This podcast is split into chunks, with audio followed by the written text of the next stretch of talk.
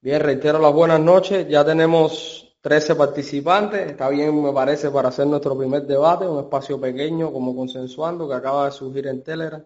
Esperemos que con el transcurso de, las horas o los minutos se vayan uniendo más personas. Bien, nosotros queríamos presentarle oficialmente el espacio, aunque ya tuvimos la oportunidad de estar intercambiando por escrito, consensuando. Ahora le voy a pasar la palabra a mi amigo Verde que les va a explicar un poco de dónde viene Decirles que la dinámica que vamos a emplear en Telegram ya estuvieron viendo más o menos. Estaremos los martes eh, intercambiando por escrito sobre temas polémicos, temas que atraigan al interés de los demás. Y los viernes este mismo tema será tratado y será sobre la base de las mismas experiencias del chat escrito, será debatido aquí por audio chat con un sistema también un poco dinámico.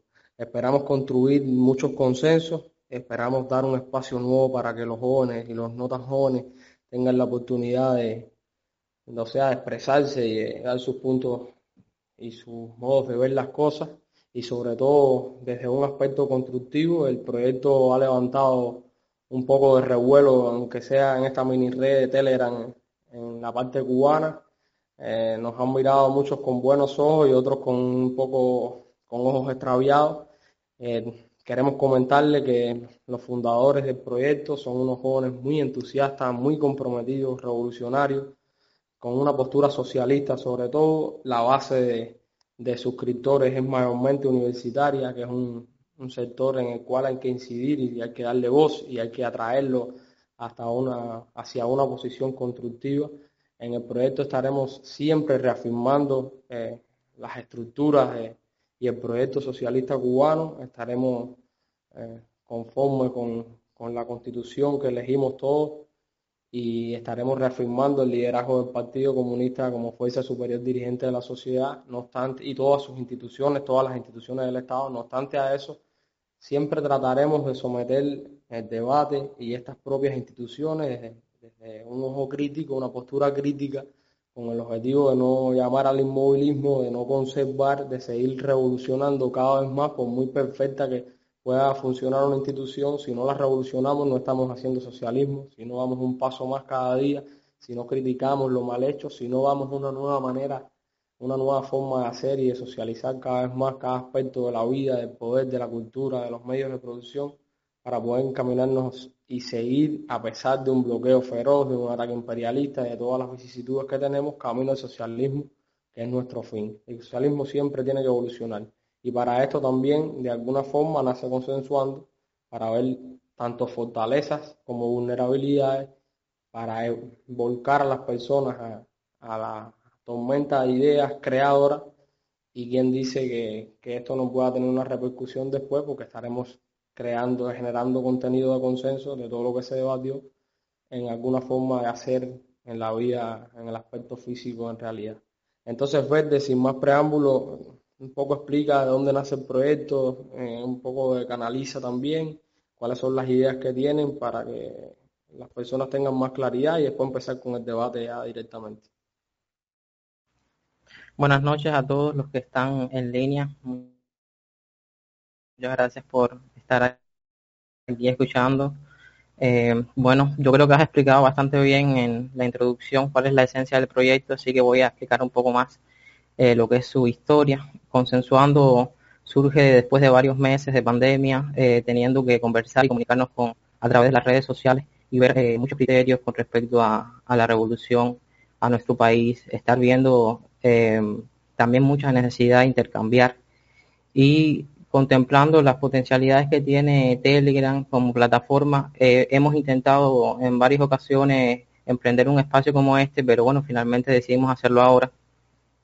Con, eh, consensuando, por supuesto, partimos de los axiomas que ya tú mencionabas, eh, la defensa del proyecto de revolución, del socialismo, pero queremos hacerlo desde una visión muy crítica, una visión que sea capaz de no ser mm, contemplativa con la realidad y dinamizar sobre todo esas propias estructuras que son protagonizadas por la, por la juventud, con el amparo también de quienes ya han formado parte del proceso del proyecto de revolución más tiempo, que tienen alguna trayectoria eh, dentro de los propios organismos, en la academia, es decir, nosotros procuramos que este espacio se vaya ganando el apoyo de, los jóvenes estudiantes de la universidad principalmente, porque bueno, también creemos que es un público que tiene mucha más eh, implicación con temas políticos, pero eh, también con los propios eh, profesores que, puedan aportar información, que puedan esclarecer sobre muchas cosas que la juventud tiene dudas del funcionamiento de nuestro país, de, nuestro, de nuestras instituciones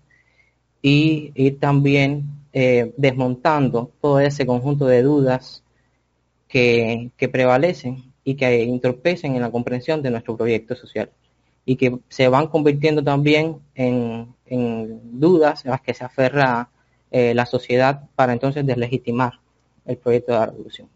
ese es uno de los principales objetivos de Consensuando, además de, ya como decía, eh, ver todas las, las posturas que pueden haber dentro del socialismo, dentro del proyecto de revolución, e ir consensuando, negociando, eh, tanteando cuáles son los criterios y cuáles son las posibles soluciones que tienen nuestros problemas concretos.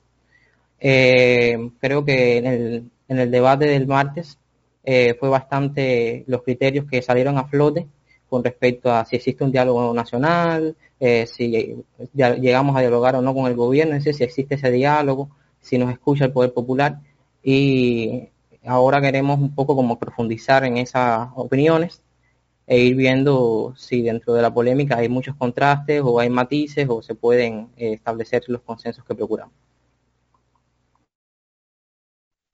Muchas gracias, Wendy. Eh, entonces aquí eh, ya, ya, tú hablabas del debate anterior, como les explicaba, el chat va a permanecer cerrado toda la semana y se va a abrir solamente el martes, que es los días que vamos a someter al debate escrito.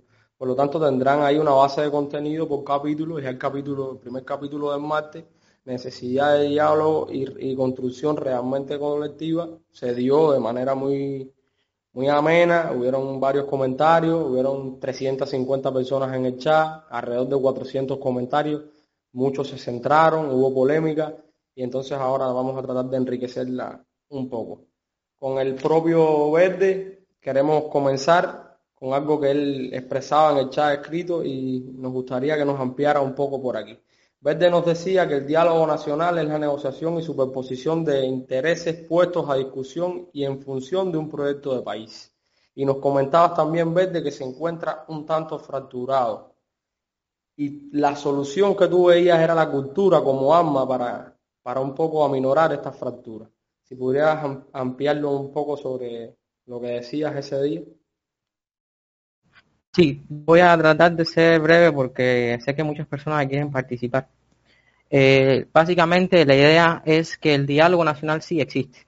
Lo que está mellado por, en, por muchos factores, entre ellos puede ser la propia inoperancia de los canales que existen para establecer ese diálogo entre la, entre la población y entre las instituciones eh, que tienen el poder, vamos a decirlo así, es decir, entre a veces eh, la propia sociedad y eh, las instituciones o, las organizaciones de las que forman parte. Ese diálogo puede ser inoperante, puede ser un diálogo que también esté afectado porque los canales eh, no funcionen o porque las personas que, que forman parte de ese diálogo realmente no tienen interés en dialogar.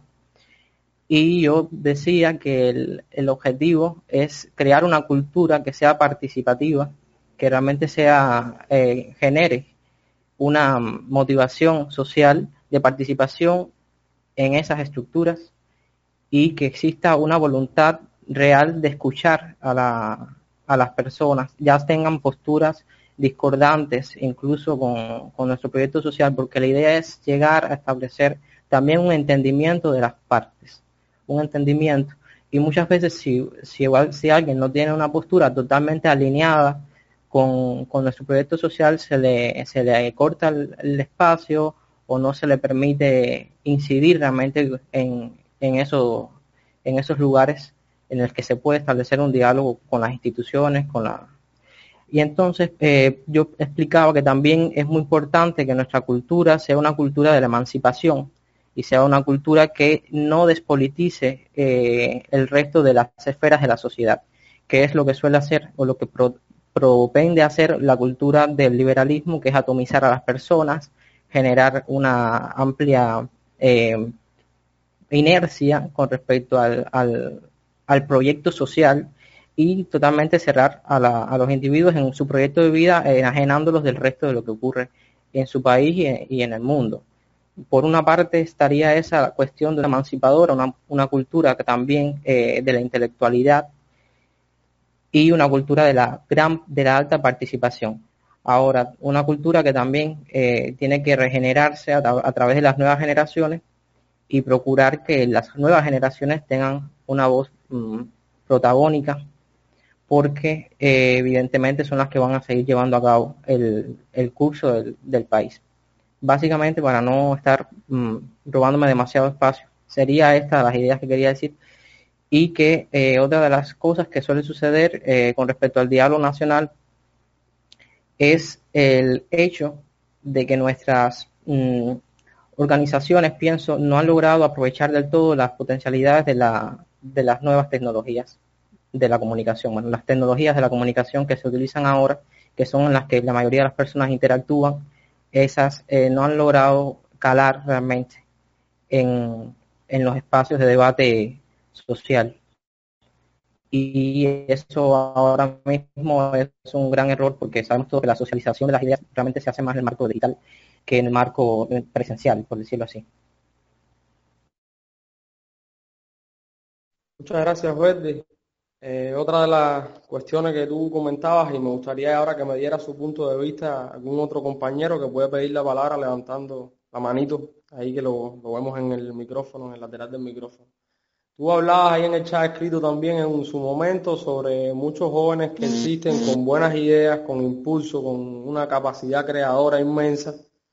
Y a veces se ven asfixiados, detenidos por, que no tienen la forma de canalizar estos nuevos proyectos que tratan de impulsar, muchas veces son más vistos porque son polémicos, como tú hablabas de las formas de enfrentarlo y asumirlo, y terminan abrazados por la contrarrevolución y por la oposición, que al momento empieza a tratar de desconectarlos totalmente con el proyecto revolucionario. Esto a nivel macro del muchacho impulsivo y esto a nivel del pasivo también, de la persona que no se vincula, que no es activa revolucionariamente y sí es abrazada por esta apatía política que promueve o sea, el sector de la oposición, ya sea con, directamente con tratamientos de sociología, mediante los medios de comunicación, y hay una gran campaña de desconexión total entre esa franja que está ajena a la revolución y las esferas de, lo que se llama la institucionalidad del gobierno, que no son asumidas como parte de, de una sociedad que pretende que no existe ellos y nosotros y que sea una sola. Sobre este tema, me gustaría que algunos de los compañeros que están presentes eh, puede tocar el indicador del centro de, del audio chat para levantar la mano y darnos su opinión. Ayúdame a ir este con, con los micrófonos, abre los micrófonos si lo deseas, de todas formas no hay muchas personas. Por ahí veo a José Ernesto que, que creo que quería la palabra. José Ernesto, ¿nos escucha?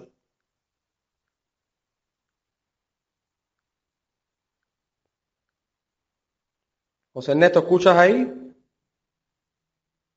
Parece que tiene problemas con el micrófono. Joel Suárez, ¿nos escuchas por ahí?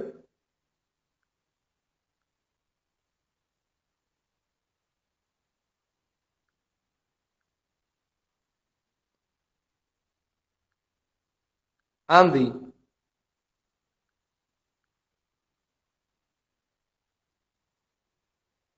Hola, eh, ¿está abierto el micrófono por acá?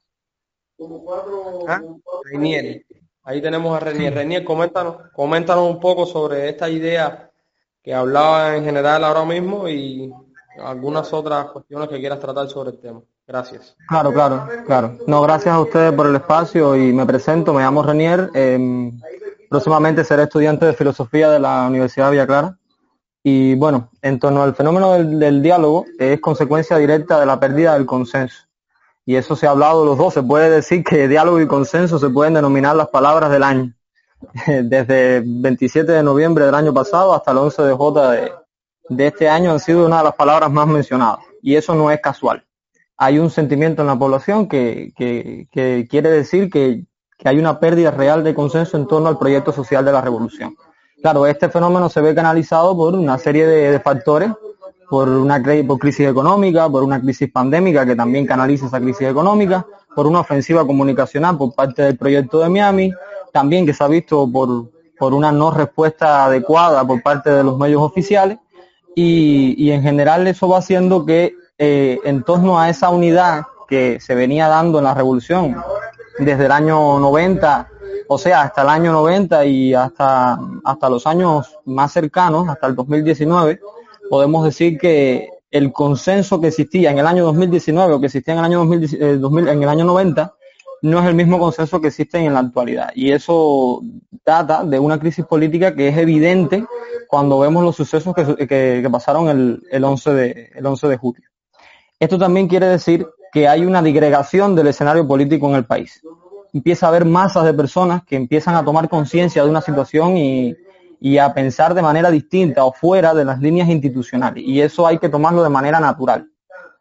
¿Por qué hay que tomarlo de manera natural? Porque hay una serie de factores que van dando eh, ese proceso. El primero, y para mí es más importante, es eh, el hecho de que las generaciones se van reemplazando y que nosotros inclusive cuando hagamos el país que, podamos conseguir, que vayamos a construir con nuestras manos, que se lo entreguemos a nuestros nietos, nuestros nietos lo van a ver con extrañeza por, por natural relación, porque ellos siempre van a querer hacer un país a su imagen y semejanza. Y a partir de esta misma, de este mismo fenómeno del, del avance generacional, también se va perdiendo los liderazgos históricos. Y, y con ello también, en este escenario de digregación de diferentes posturas políticas, también se va viendo el hecho de que, hay una, una dispersión que hay que, atender. Si queremos seguir manteniendo la unidad en torno al proyecto social de la revolución. Y ahí nace entonces la idea del diálogo. Hace falta un diálogo nacional, político, que, dé con este panorama y que encaje con este panorama y que busque de nuevo una reconfiguración de estos entendimientos sociales con el fin de, de sacar adelante algo, algo nuevo o una nueva correlación de fuerzas en torno al, al proyecto de la revolución. ¿Hay algún otro micrófono abierto?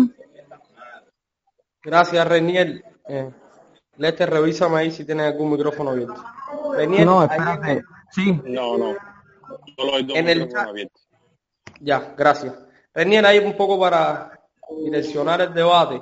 En el chat escrito se hablaba, se hablaba de un tema puntual que era el dirigente. O sea, si las personas tienen que encontrar la posibilidad de canalizar su deseo de, de participar, o sea, en el poder, en la toma de decisión, y, deben buscar la forma de hacerlo, pero el dirigente juega un rol fundamental en acercarse al pueblo también, en escuchar al pueblo. Entonces hablaban también de la relación entre el dirigente y el burocratismo, o sea, las orientaciones, la espera de las orientaciones de arriba, la, el excesivo aprobación de todo. Y tú aportabas algo muy importante en ese debate escrito entre la relación de dirigente contra burocratismo contra el diálogo. Coméntanos un poco sobre esto. Sí, eh, yo poco lo viví en carne propia, lo puedo decir sin ningún tapujo. Yo fui dirigente de la, de la Federación de Estudiantes de la Enseñanza Media durante el preuniversitario y fue una experiencia magnífica, no, puedo, no, tengo, no tengo cómo quejarme, pero sin embargo, eh, eh, no es menos cierto que existe dentro de las instituciones un proceso de conservadurismo al, al estilo de la burocracia, que, que está directamente relacionado con otra con otras experiencias socialistas, que no somos los únicos ni somos los primeros en sufrir eh, ese mal, y que está dado también por factores históricos, por el propio desarrollo que han tenido las instituciones, eh, en primera por una cercanía desde los años 60 hasta los años 90 con un proyecto soviético que era altamente burocrático, y eso se ha dicho en muchos lugares, y eso es una verdad histórica, y en otras circunstancias por el, el, la misma circunstancia eh, de confrontación con el proyecto de Miami con los Estados Unidos hace que nuestras instituciones sean un poco cerradas con el fin de lograr precisamente eso mismo, una unidad en torno a un mismo proyecto de nación y de sociedad. Pero sin, embargo también eso, es, una, navaja de dos filos, porque, porque también eh, logra que las personas que entren dentro del sistema de dirección se sientan eh, muy, muy impedidos de poder hacer todo lo que puedan. O sea, me explico el sistema está organizado de manera tal que, es altamente verticalista. Todo tiene que venir de arriba y la creatividad siempre queda en un segundo plano. También existen, existen muy escasos mecanismos de, control social, o sea, como decíamos dentro de, de las conversaciones propias de los dirigentes estudiantiles y de los propios dirigentes de la juventud, oye, haz tal cosa que si no te van a cortar la cabeza. O sea, las cabezas venían cortadas desde arriba y no desde abajo. Y esa es precisamente, me parece, una de las ideas que tiene que buscar una izquierda crítica dentro del país que sea consecuente con el proyecto socialista de invertir la relación. De que precisamente las cabezas no vengan cortadas desde arriba, y sino que vengan cortadas desde abajo, porque yo no estoy trabajando para los de arriba, estoy trabajando para los de abajo, que son los que saben y los que viven en el terreno cotidiano. O sea, si el estudiante no tiene, el estudiante, y cuando digo estudiante digo trabajadores, digo ciudadano en general, no tiene los mecanismos suficientes de control, ya sea por voto, ya sea por palabra, ya sea por, por lo que se considere, no tienen los mecanismos suficientes para hacer control del dirigente y para hacer que el dirigente sea innovador en su área de competencia, en su área de relación con los ciudadanos y con, la, con el personal en general, eh, lo que vamos a tener es un, es un burócrata, un eslabón más de la cadena, que no va a tener posibilidades de, de sacar adelante ningún proyecto en común. Por eso lo que creo es que esto tiene que tomar una inversa y también repartir un poco de, de, competencias. ¿Qué le compete a la circunscripción? ¿Qué le compete al municipio? ¿Qué le compete a la provincia? ¿Qué le compete a la nación? Y virar, la, virar las tornas, virar las tornas de manera tal de que sean los de abajo quienes corten cabeza a los dirigentes, por decirlo de la manera eh, formal que le, informal que lo decimos los dirigentes en esos espacios. Ajá. Sí, Reinier, eh, muy oportunas las ideas que ha aportado ahí mientras ibas conversando, me iba pensando un poco y creo que también esta desconexión entre el control trabajador, control obrero, que también es uno de los puntos neurálgicos en el socialismo, sobre todo en el sector empresarial y en el sector de, los trabajadores en general, todo puede partir también desde la base que el dirigente hoy no es propuesto tampoco por los trabajadores, no sale de la misma masa trabajadora, de una forma de decirlo, por una elección de los, de los de los mismos integrantes del lugar, sino que casi siempre es designado desde arriba por su preparación política, por sus condiciones. Sobre esto también hubo debate en el chat. Entonces, una política de cuadros que se hace a espalda de los mismos trabajadores y de los mismos estudiantes. Yo viví todo eso. Yo pienso claro. de ahí mismo, disculpa, de ahí mismo puede partir esa desconexión, desde ese inicio de la designación del dirigente, puede partir esa desconexión, esa despreocupación del obrero, del trabajador, de responsabilizarse porque el dirigente lo haga bien y porque la empresa o, la entidad o el, lugar funcione bien. Desde luego, y, y, pero la idea esencial en torno a un diálogo, porque estamos hablando del diálogo nacional y su relación con la burocracia, la idea tiene que ser que si se va a convocar un diálogo con los diferentes sectores políticos que está conformado el terreno político actualmente en el país, que no solamente son de izquierda, también hay liberales, hay que, hay que buscar que el resultado de ese diálogo sea precisamente democratizar el ambiente dentro de, cada organización, dentro de cada estructura de base, dentro de, de, virar las tornas, como decía anteriormente. Y creo que esta tiene que ser una postura clara de la izquierda crítica, como yo le llamo, o sea, de esta izquierda que, que está empezando a marcar distancia de estas posturas o de, estas, de estos resultados que van dando las instituciones, no de las posturas, porque las instituciones no tienen una postura contrarrevolucionaria. Las instituciones siempre han marcado una, o sea, tienen una postura, una concepción clara, lo que desde luego los, los sistemas que venimos arrastrando, arrastrando históricamente ya van dejando ante el panorama político actual una incompetencia y una inoperancia que hace falta cambiarlo. Y creo que esto tiene, creo que esto tiene que ser un discurso claro en una, en una futura relación de diálogo con el gobierno, con el partido, sobre todo con el partido, de poder cambiar y poder invertir la pirámide, la pirámide de poder, de crear más mecanismos de votar, de abrir las, las políticas de cuadro, de cambiar, de democratizar el partido. Por ejemplo, algo simple, eh, ¿qué pasa? Que actualmente el partido no tiene un espacio digital activo como lo tienen otros partidos, como lo he visto en otros lugares, que, actual, eh, que cotidianamente someten a votación y someten a discusión de sus bases ciertos programas para hablar del partido y no hablar de la circunscripción y no hablar de, un, de una empresa estatal o no hablar de una escuela. ¿Me entienden? Eh, hay que, hay que, me parece que la, próxima, la próxima transformación de la segunda etapa, como una vez leí en la tiza, que se aproxima a la revolución, tiene que ser precisamente a eso, a un mayor poder popular. Me parece que es una de las directrices que van dando y el, y el burocratismo, la burocracia va en contra de eso. Sí, Reinier, muchas gracias, muy válida tu intervención y sobre todo ese punto que, que para que Verde vaya anotando más o menos los consensos sin nadie más difiere de que el diálogo y el consenso se genere en, una entidad o en el barrio o en la circunscripción incida realmente en la toma de decisión gubernamental. No que la toma de decisión venga de arriba y se le comunique al pueblo lo que se dice. Para que las personas se sientan Discúlpame que te interrumpa. León, discúlpame que te interrumpa, eh, es el partido actualmente, no podemos engañarnos, es el partido actualmente en la nación, en un congreso, en una conferencia nacional, mediante un diálogo nacional que puede cambiar esas cosas. Yo creo que poco poder tiene un, estábamos hablando en plata, poco poder tiene un trabajador en la base de poder cambiar y de poder virar el sistema. Creo que el partido es el único que tiene el poder ahora mismo en las manos de poder hacer una reestructuración del sistema legal, una reestructuración del sistema de directrices y de políticas y organización del partido para poder democratizarlo. Y ahí había un usuario en el chat escrito del martes, que estamos tomando mucho del chat escrito, Rogelio se que decía que todo lo que estábamos hablando estaba perfecto, pero se necesitaba mucha voluntad institucional para lograr lo que pretendemos, o sea, lo que estamos debatiendo sobre un diálogo realmente empoderado por la población y que incide en la toma de decisiones, se necesitaba mucha voluntad gubernamental para lograrlo, para hacer algo que prácticamente ningún sistema socialista en el mundo, incluso los más poderosos que nosotros, han logrado. Y así poder dar un paso más hacia esa sociedad superior. Ahora tenía por ahí a hacer Padrón que acaba de llegar, no sé si dio mi notificación por privado y si está dispuesto a hablar aquí en el audio chat, que aportó también elementos muy importantes en el chat escrito. Él nos comentaba que los consensos se construyen y se rompen y se vuelven a reconstruir, algo así decía, y que la esencia es crear consensos pero en torno al socialismo. Él es de la opinión de que, de que la oposición no puede obtener una lucha franca y abierta contra el capitalismo porque no va a ganar adeptos en este país que tiene una cultura política en este tema.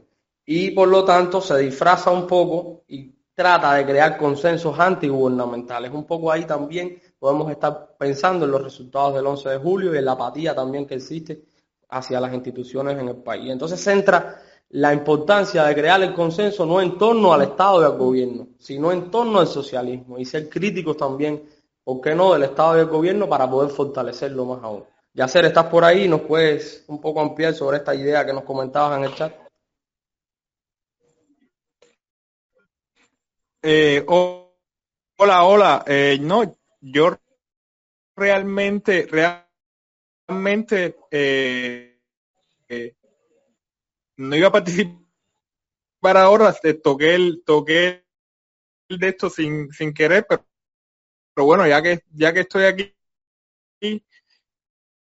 eh, bueno, eh, tú decías lo, lo que, o sea, básicamente tú introduciste eh, las, las ideas que había, que había planteado en el, en el otro espacio que es el hecho de que, para decirlo, ¿no? más, más claramente, que realmente a la hora de formar consensos, una de las cosas que le da más fuerza a la, a, la oposición es que tiene un, un enemigo claro, o sea, de que une a todos sus adeptos con un, con un objetivo claro, que es el objetivo de enfrentarse al Estado. O sea, tiene un, un ente que además es visible, es, eh, no hace falta abstraerse mucho para pensar en, él y une a todo el que tiene algún tipo de, de malestar, de inquietud, lo, eh,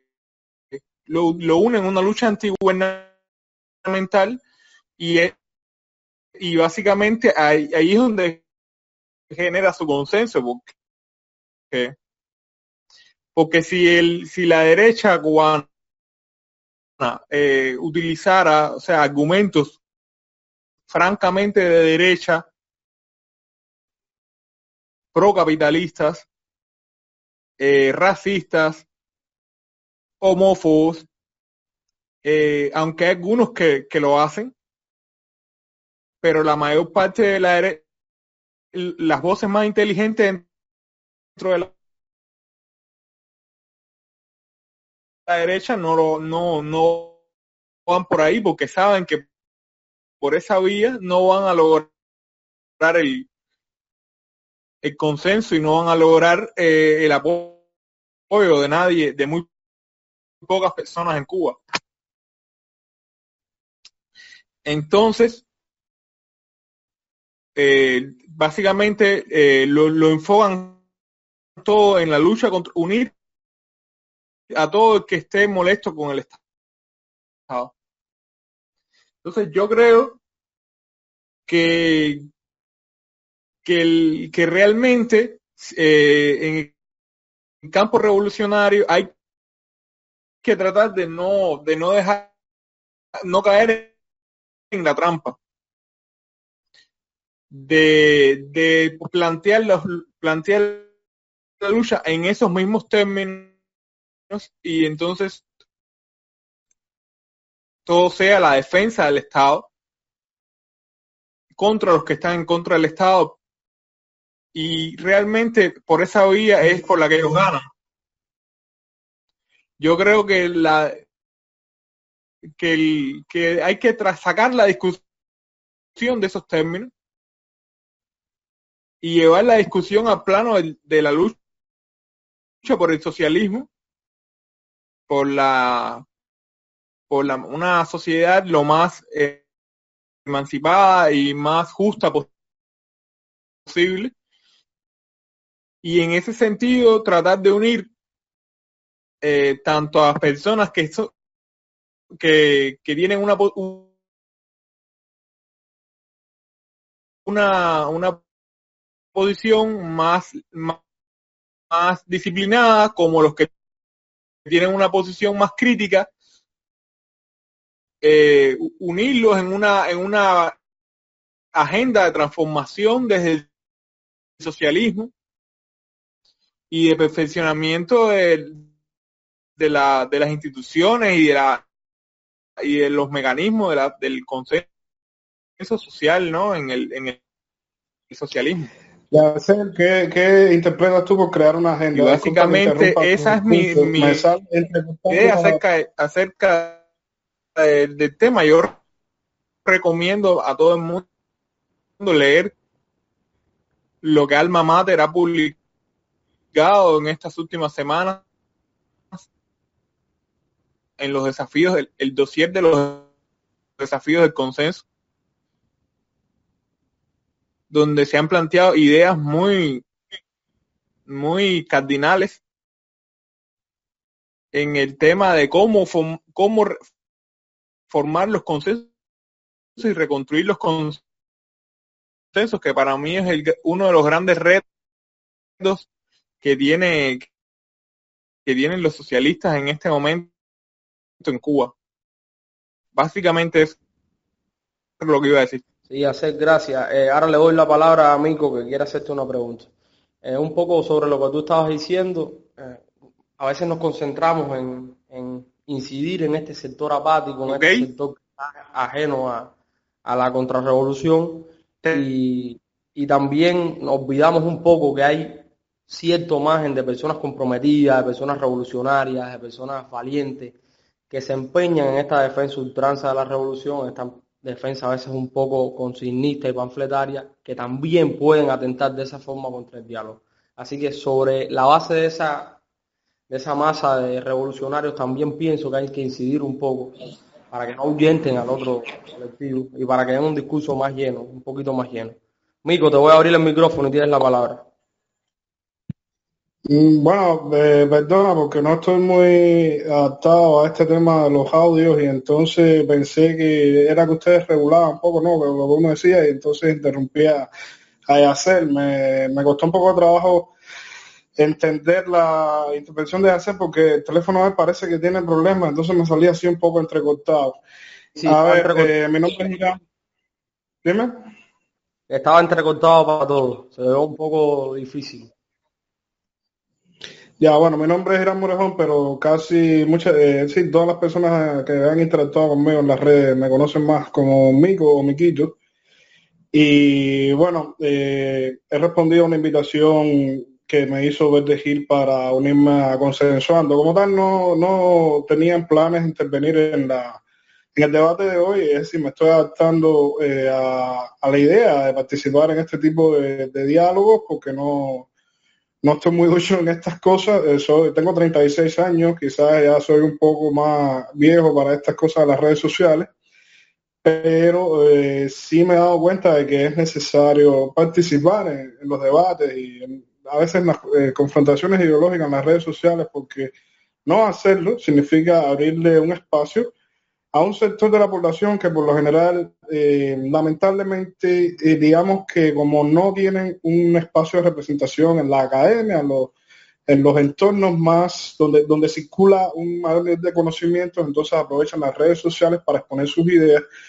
Y lamentablemente eh, a veces son personas que tienen una posición conservadora, con ideas derechas, con ideas muy básicas que se dejan incluso a veces manipular por toda una propaganda que viene de los medios de comunicación que sí está muy bien organizada. Yo empecé a interactuar un poco más en las redes sociales a partir del fenómeno de Trump, que digamos que me, colmó la paciencia, ¿no? Porque yo decía, bueno, y cuando entraba en las redes sociales me daba cuenta de que había mucho trumpismo, claro, también eso eh, provocó que las personas ganaran un poco de conciencia política y también hubo mucha batalla de parte de la izquierda en contra de todo ese trompismo organizado que se había armado en las redes sociales. Y bueno, a partir de ahí ya me quedé un poco más en lo que es la interacción. Que te interrumpa. En la... Disculpa que te interrumpa ahí.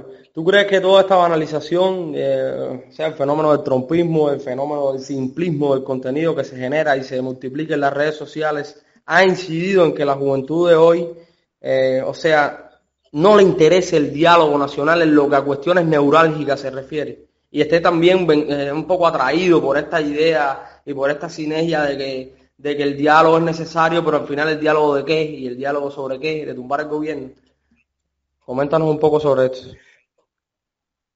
A ver, como te decía, eh, no quería intervenir porque eh, creo que, hay que analizar muchos temas. Primero, ¿qué llamamos diálogo? Que, es, una, es una cosa que a mí me llama mucho la atención, porque por ejemplo han surgido ciertos grupos en las redes sociales donde se está hablando de una apertura al diálogo, pero cuando te metes y analizas cuál es el diálogo que te proponen, no hay diálogo. Lo que quieren es imponerte la manera de construir un sistema que tenga pluripartidismo y una preponderancia en el entorno empresarial de la propiedad privada. Entonces, cuando tú le expones la otra parte de una economía social que puede estar conformada por empresas cooperativas y comunitarias que no depende de la estatización de la economía, entonces se cierran al diálogo. Por tanto, eh, para mí, desde mi punto de vista, como eh, por lo que he leído y, la manera en que veo el mundo, yo considero que los partidos políticos, las asociaciones de personas en sentido general, cumplen con un rol muy específico, que es agrupar a las personas para buscar un consenso en torno a puntos que tienen en común pero esas asociaciones de personas buscan unir a los que piensan de manera bastante homogénea y por eso es que hay muchas asociaciones o, digamos, grupos políticos o partidos políticos, como tú lo quieras ver. Entonces nunca va a haber un diálogo, nunca va a haber una eh, manera de transigir, digamos, en esos grupos que están buscando una privatización de la economía porque ellos no consideran de que el socialismo sea la solución para los problemas de la humanidad. Entonces ellos no van a transigir en eso. Y una persona que tenga un pensamiento de izquierda cabal, que haya leído lo suficiente, que tenga todos los argumentos para presentarlo, tampoco va a, transigir porque, porque es un problema de conocimiento de causa, donde tú estás mirando que la mayor parte de la población mundial está viviendo un proceso de empobrecimiento, que hay una desigualdad social, que, hay una distribución injusta de la riqueza. Entonces, si tú conoces de todo eso, es muy difícil que tú puedas transigir con la otra parte que te está proponiendo el diálogo de una privatización de la economía. Por tanto, un diálogo nacional donde se esté planteando que exista un entendimiento eh, color rosadito entre una derecha y una izquierda, yo creo que eso es bien, bien, bien utópico. Podrá existir un diálogo y un consenso dentro de la izquierda, como también la derecha cubana que existe, aunque no esté lo suficientemente articulada, elaborará su diálogo y buscará su consenso. Y cuando tengan ese consenso, tratarán de asaltar el poder político. En parte, eso se vio el 11 de julio aunque yo no creo que todas las personas que salieron a protestar el 11 de julio tengan una idea precisamente derechista. Yo creo que lo que se nucleó el 11 de julio fue la insatisfacción popular, pero esa insatisfacción popular sí es monopolizada por personas que tienen un pensamiento orientado hacia la privatización de la economía y que quieren ese tipo de cambio. Y no van a transigir para entender o adaptarse a otro tipo de cambio más social, y a otro cambio que eh, esté buscando una economía basada en la participación de los productores de la riqueza en el reparto del beneficio económico. Ahí no va a haber un punto de encuentro entre esas dos posiciones que son antagónicas. Pensar que ese diálogo va a ser, eh, digamos, mm, pacífico o que la otra parte va a ceder en ese diálogo es un pensamiento utópico. Por tanto, yo creo que las fuerzas de izquierda o todas las personas que en Cuba estén a favor de una sociedad más justa, más equitativa, tienen que realizar el diálogo. Sí tienen que realizar el diálogo, pero tenemos que realizar un, diálogo que permita transformar la manera en que ya funciona en la actualidad el proceso político, el sistema político cubano. Eso es lo que tenemos que pretender, porque no está funcionando bien.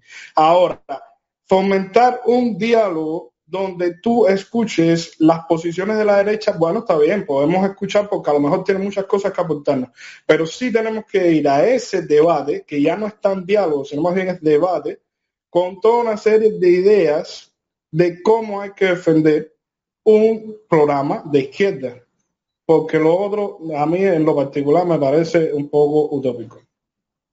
Mico, entonces... ¿Puedo tomar la palabra? de lo que estás diciendo. Ahora le doy la palabra a Alain. Muchas gracias. Entraría en el diálogo un pensamiento liberal de una serie de personas, estamos hablando de personas con preparación, porque de los que no están preparados no vamos a hablar, entrarían en el diálogo, pero no formarían consenso. O sea, no, usted no, lo, no nos incorporaría el consenso, porque evidentemente seguimos un proyecto socialista que hay que defender y es utópico mezclar un sistema, ideas diametralmente opuestas de un sistema con otro. ¿Cómo aterrizamos eso? ¿Cómo le damos a esa gente y las omitimos? Es que una cosa es diálogo, otra cosa, ah, disculpa que interrumpa, pero una cosa es diálogo, otra cosa es debate y otra cosa es consenso. Son tres cosas diferentes. Dialogar es que tú me pones tu idea, yo te expongo la mía y vamos interactuando, vamos viendo dónde está el punto, dónde está la razón, otra cosa. El debate es una exposición de ideas antagónicas y los que aprenden en un debate son los que miran desde las gradas, pero nadie va a un debate si no tiene una idea preconcebida de lo que va a debatir. Puede ser que en un debate una persona sea y diga, bueno, está bien, yo creo que tú tienes la razón en esto, yo, así puede ser que eso ocurra, pero es más raro todavía. Y el consenso es cuando estamos buscando puntos en común. Entonces, eh, tú puedes encontrar un consenso más fácilmente entre fuerzas izquierdas, entre fuerzas derechas. Dentro de la izquierda, por ejemplo, las personas anarquistas van a encontrar su consenso en lo que es la participación ciudadana, la democracia directa, porque eso es lo que ellos defienden. Y entonces las personas que, que, dentro de la izquierda tienen ideas socialdemócratas van a encontrar un consenso más fácilmente en torno a las ideas, por ejemplo, de la pequeña y mediana empresa privada eh, muy incentivada por eh, el, gobierno a través de políticas, ¿no? De crediticias, porque esa es su línea de pensamiento. Entonces, pero, pero tú no vas a encontrar un consenso, tú no vas a encontrar un punto común entre una persona que te dice a rajatarla de que la propiedad privada es la solución de los problemas del mundo. Esa persona puede ser que tú hables y le escribas y le, le expliques, etcétera, pero cuando está cerrada a su idea, no va a ceder. Mira, te voy a poner un ejemplo, disculpen que ponga un ejemplo eh, un poco que se sale de lo que es la política, pero es como el debate entre la existencia de los dioses. Ahí no hay punto medio. O las personas creen que existen los dioses o las personas te dicen, no, los dioses no existen. Pues hay una posición agnóstica que te dice, bueno, a mí me da igual si existen o no existen, ah, yo no me meto en esa bronca, pero la pregunta es binaria o existen o no existen. Entonces, en ese debate hay un enfrentamiento, siempre va a haber un enfrentamiento y siempre va a haber una confrontación, porque hay personas que te van a decir que sí, hay personas que te van a decir que no. Y eso es lo que pasa con este tema de la derecha y la izquierda. La derecha siempre va a tratar de imponer sus políticas que eh, tratan de impulsar la propiedad privada sobre los medios de producción, porque es la manera en que ellos conciben el avance económico y el progreso social. No es que lo hagan, eh, digamos, por maldad o porque quieran hacerle daño a los demás, sino porque ellos están convencidos de que esa es la solución para los problemas del mundo. Entonces, tú puedes hacer un debate donde tú expongas ideas y, tú desmontes determinadas cosas, pero, pero establecer un consenso con esa derecha, eso creo que es una utopía, te repito, eso no, no existe. Existen sería ceder, sería ceder, en, en cuanto a otras cosas. Sería ceder un poco en No puede ceder en posiciones porque además cuando tú cedes en posiciones pierdes tu base democrática. Las personas cuando se asocian a una organización política van buscando un resultado político concreto y eso es lo que vemos en muchos partidos que surgen, por ejemplo, Podemos en España, que se ha debilitado mucho porque ha cedido en sus bases fundacionales.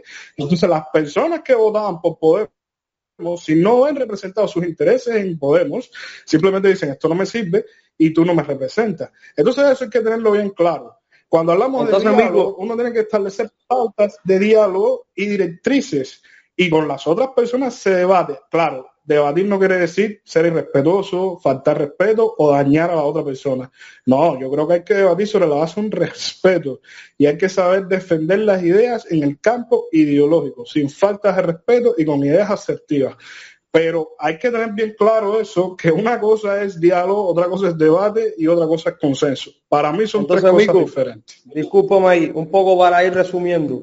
En el diálogo entraría ese sector de, la población, pues tendríamos que escucharlo. Ahora, a la hora de formar el consenso, lo primero es que los sectores de izquierda, los sectores revolucionarios, los sectores comunistas, tenemos que tener preparación para dar criterios que, se ponderen por encima de los de ellos. Y lo otro es que tienen que estar todos los criterios de ellos, o sea, del sector este liberal y de derecha, subordinados a la legislación a la constitución y al sistema político cubano que fue aprobado por la mayoría de la población y que no pueden atentar ninguno contra los principios, que es un poco lo que te hablaba sobre la propiedad privada como solución y estas cosas. Aunque ahora en el horizonte de la revolución cubana estamos experimentando nuevas formas, como también mencionaste por ahí, como las pequeñas y medianas empresas, que pueden un poco fortalecer un sector que no tenga una ideología tan de izquierda y que se vaya más por esta parte. El reto es ese, el reto es mantener nosotros en el consenso los principios de la revolución y los principios aprobados en la Constitución y la, la, influencia del Partido Comunista, con el apellido que tiene, en el liderazgo de esto. Alain, te doy la palabra y alguien más, el tema de Mico ha sido polémico, alguien más que quiere intervenir. Alain, tienes la palabra. Sí, muchas gracias. Eh, bueno, soy Alain, soy médico, tengo 34 años, o sea que más o menos soy contemporáneo con Mico. Eh, Mico decía algo súper importante que fue lo que, por lo que quise ¿no? exponer mi criterio. Lo primero es que eh, el diálogo tiene que ser sobre la base de, respeto a la soberanía nacional. Y muchas de las personas que eh, están llamadas a, están llamando al diálogo, incluso aquellos que dicen que no van a dialogar con el gobierno, eh, estuvieron de acuerdo con una intervención militar, una intervención humanitaria, como se quiera decir. Entonces ya por ahí eh, no hay consenso. O sea, o, o, tú respetas la soberanía del país o no lo haces. Lo segundo que también tiene que estar eh, sobre la mesa, que se vio cuando el compañero Carlos Lazo se reunió con el presidente, es que todos tienen que estar de acuerdo en que el bloqueo del gobierno de los Estados Unidos es la principal causa de los males de nuestro país desde el punto de vista económico, financiero, que afecta a todos los sectores de la sociedad. Eso es algo que tiene que estar sobre la mesa porque es la realidad. O sea, para llegar a un consenso tiene que tener las dos partes o las tres o las cuatro o las cinco partes que se van a reunir a dialogar, estar de acuerdo en que el bloqueo es la principal causa de los problemas de esta sociedad. Lo tercero que yo creo que debe estar sobre la mesa en cuanto a diálogo es el respeto a la Constitución de la República, que fue votada por más del 89% de la sociedad, con edad para, eh, para, para, el voto, y eh, refrenda la democracia de, esta, de, esta, de este país. O sea, muchas personas desconocen eh, Muchas personas, por supuesto, están en contra del gobierno y más, desconocen el presidente de la República de Cuba, lo desconocen abiertamente. Esas personas no entran a diálogo. O sea, con esas personas no puede haber diálogo. Y hay que ser intransigente como lo fue Maceo con Martínez Campos, ¿me entiendes? Porque eh, la soberanía del país no puede estar nunca eh, en, en, juicio. O sea, eso hay que defenderlo a ultranza una de las cosas que, también tiene que, o sea, porque hemos estado hablando de varios temas, hablamos del diálogo, ahora estamos, eh, quisiera referirme también a otras cosas. un momentico ahí. Sí. Dame un chance. Vete, anota por ahí. Otro consenso.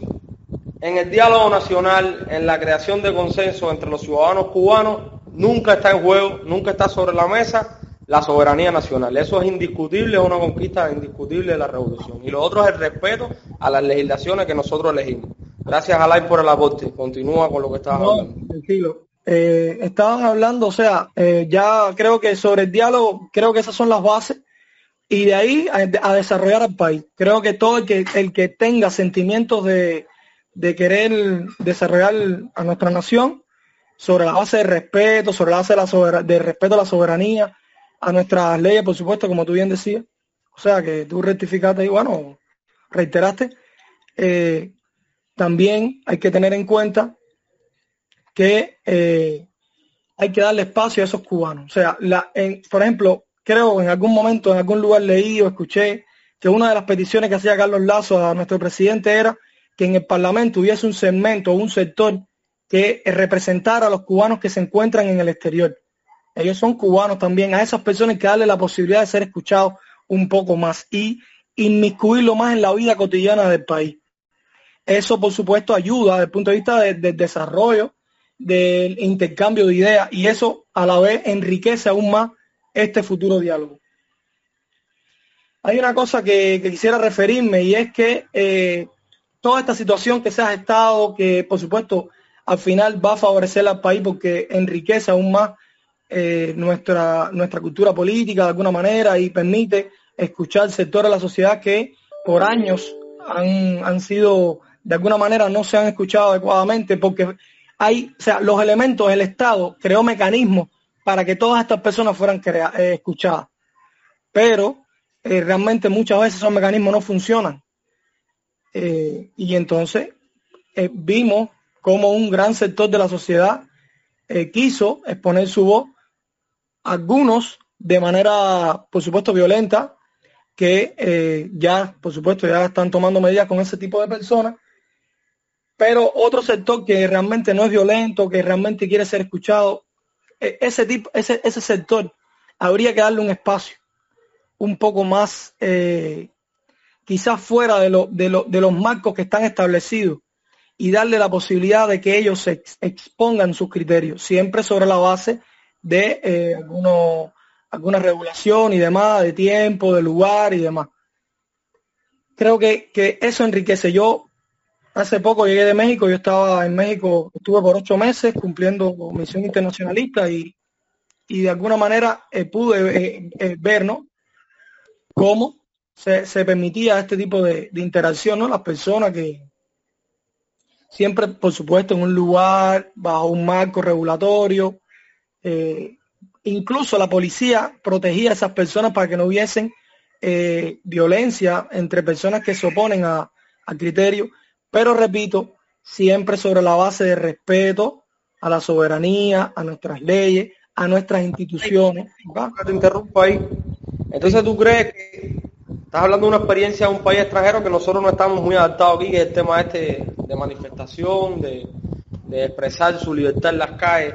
¿Tú crees que sea necesario, por ejemplo, nosotros en este país crear una ley de manifestación que un poco regule esto y trasladar el diálogo a, este, a esta forma de dialogar esta forma de hablar? ¿O crees que ya desde las instituciones existen las bases para promover y para sentar un diálogo más constructivo, desde el debate sólido, desde el intercambio, más directo y no necesariamente trasladar a las calles, a una manifestación, a una huelga, a este tipo de acciones? ¿Qué le parece que sería más potente? Es polémica la pregunta.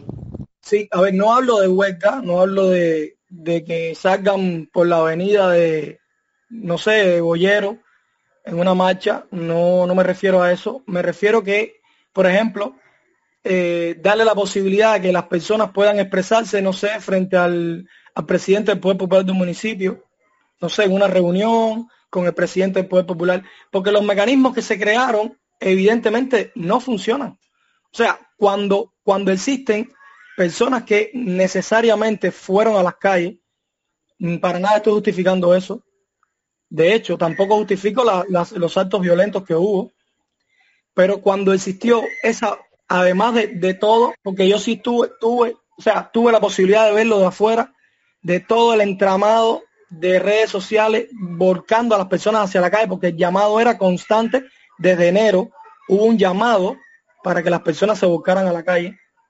Pero entonces te das cuenta, o sea, que los mecanismos que estaban creados no funcionaban y en la actualidad entonces las personas tuvieron que buscar otra otra manera de, de, de, de, bueno, de alguna manera ser escuchados, porque lo que estaba establecido no funcionó.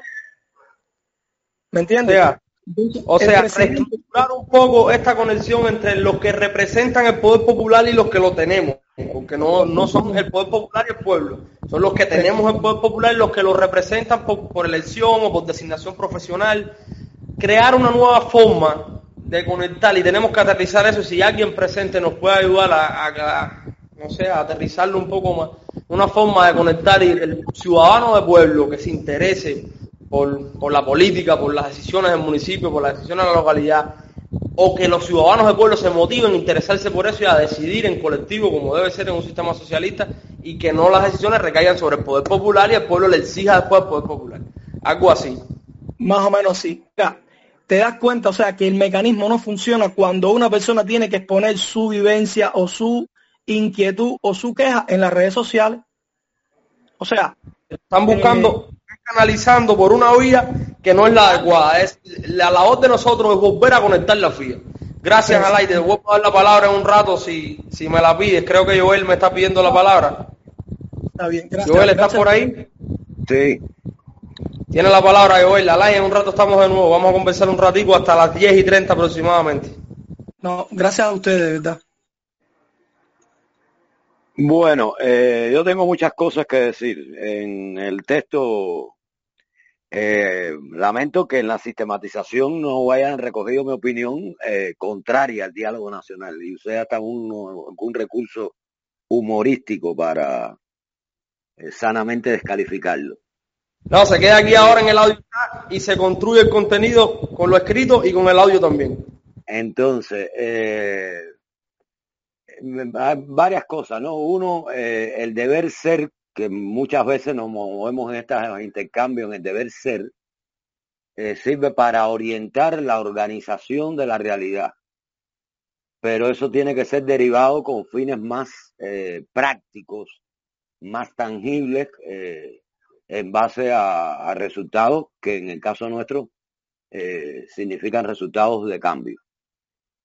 Digo esto porque yo le preguntaría al diálogo nacional, que en el fondo todos coincidimos en el espíritu de lo que estamos buscando, la forma pudiera ser la que podemos tener diferencia, eh, ¿qué posibilidades operacionales en un diálogo nacional, en el contexto donde en la producción de la política las redes están jugando también un papel muy importante, tendríamos en igualdad de condiciones oportunidades la inmensa mayoría de los cubanos. Yo le preguntaba, ese diálogo, a, la manera en que se organice, ¿qué oportunidad le daría a la gente que está sosteniendo este país cotidianamente, eh, también desde su encabronamiento, su disgusto con lo mal hecho, en una línea roja de un hospital, en un emprendimiento comunitario, eh, en una subestación eléctrica, o sea, ¿qué, qué, qué ese diálogo, ¿no? Inclusive eh, decía, ¿no? Esto, esto puede ser una agenda que nos están eh, tratando de imponer. Por otro lado, todo proyecto revolucionario eh, es un hecho violento, eso Marx lo dijo, y, y resultado de ese hecho revolucionario se instaura un poder que tiene un componente eh, normativo coercitivo que no se puede mantener y sostener solo por la coerción, pero la coerción existe, tiene que ser capaz de recrearse permanentemente eh, con el consentimiento y por lo tanto la reproducción de su legitimidad y de su hegemonía. Yo creo que nosotros los que estamos asistiendo en los eventos que han ocurrido en el país es una erosión de esa zona del consentimiento que de manera eh, abrumadora tuvo el proyecto de la revolución hasta el año 90. Y por lo tanto, como nosotros queremos mantener ese poder, y no se puede mantener siendo un poder revolucionario orientado por la justicia sobre la coerción, porque puede derivar a la, en la represión, la pregunta de nosotros sería cómo recrear para ampliar, para renovar, cómo renovar la legitimidad, la reconexión de la gente con el proyecto para reproducir su hegemonía en tanto logremos ampliar el consentimiento a favor de él. Y en ese sentido, eh, a, mí, eh, a mí me gusta rescatar de Valdés Paz mm, eh, dos importantes, un libro en dos tomos muy importantes donde él hace un estudio muy, muy graficado, muy analítico del devenir, la lógica de cómo se da el poder revolucionario y su re, re, recomposición permanente en todos estos años, lo, lo lleva hasta fecha reciente. Valdés Paz nos llama la atención, uno, que hay un eh, corrimiento y recambios en las fuentes de legitimidad del proyecto.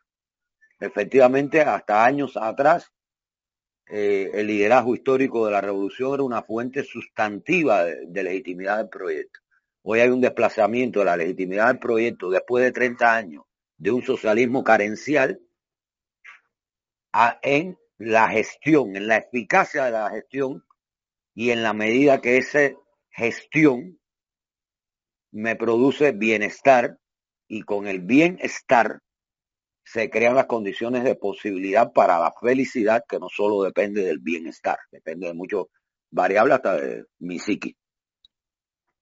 Cuando hay bienestar hay, hay un grado alto de consentimiento y lo que ha pasado también en estos años que las maneras algunos rasgos fundamentales que el socialismo nos acostumbró, justicia, equidad, se erosionaron. Y por lo tanto, hay zonas de malestar, porque lamentablemente la palabra bienestar no tiene antónimos intermedios, o bienestar o malestar. Y cuando hay malestar, entonces, eh, y creciente y agravado por la, todas las condiciones externas y endógenas en la coyuntura del 11 de julio y del 12 de julio se produce la protesta. Entonces, en, mi tesis es la siguiente, entre el consentimiento, que tiene una relación muy directa con el bienestar, y la eficacia del trabajo político de base popular para intentar aún eh, en, en esas y el trabajo de base político y popular y entre el malestar y la protesta, que además es un derecho constitucional y va a haber una ley que lo regula, en el medio tiene que haber mecanismos, un entorno habilitante, relativa y altamente vinculante para la que la ciudadanía canalice a través de una participación activa a través de una, eh, una participación que se expresa en formas diferenciadas, contextualizadas, directas, indirectas, con control de la participación, todos sus sentimientos y todo su posicionamiento con relación a lo que quiere celebrar porque le produce bienestar o con relación a lo que quiere cambiar porque le produce malestar. Si ese entorno habilitante en el medio es débil, viviremos entre la protesta y preparémonos y los que mantenemos el consentimiento. Entonces, mi tesis fundamental es que nosotros tenemos que producir un, así como producimos un complicadísimo ordenamiento económico en medio de las condiciones más adversas, en medio de las condiciones más adversas, nosotros tenemos que producir un ordenamiento del sistema político. Yo estoy usando aquí la palabra en términos de sociología política, no estoy hablando del proyecto socialista, del sistema político, que es todo el conjunto de variables, mediaciones, instituciones, agencias de la sociedad que canalizan y permiten una participación antigua y el control popular de las personas. Entonces, para eh, que esto no se quede en deseo, yo los invito a todos para que vayan a la página del presidente, para, para la página de la presidencia, y busquen él eh, una de las ventanitas que se pincha y se abre que dice PNDES 2030, Programa Nacional de Desarrollo 2030, y vean los macro programas por los cuales se está eh, reorganizando la gestión del país en base a resultados de cambio. ¿no? Y son seis grandes macroprogramas. Yo me voy a detener en el primero, que es el de institucionalidad y macroeconomía. Cuando ustedes pichen ahí van a ver los programas que hay dentro y dentro de esos programas hay un programa que tiene que ver, el nombre exacto ahora no recuerdo, con institucionalidad, democracia, eh, Estado de Derecho, eh, etcétera.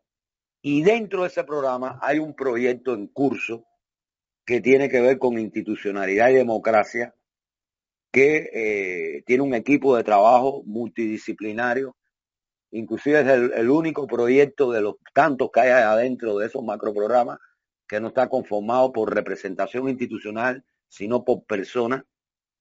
Eh, Martin Luther King está en un proceso de acercamiento a ese proyecto para poner sus contribuciones.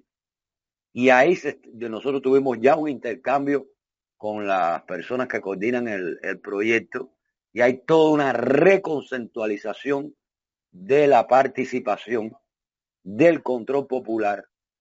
Eh, y el control, el control popular eh, eh, no entendido como la autopsia que tú haces al final para determinar de qué murió o por algo, la, por qué murió la persona, o sea, por qué una situación determinada murió, re, resultó terrible para el bienestar, para la gestión del gobierno.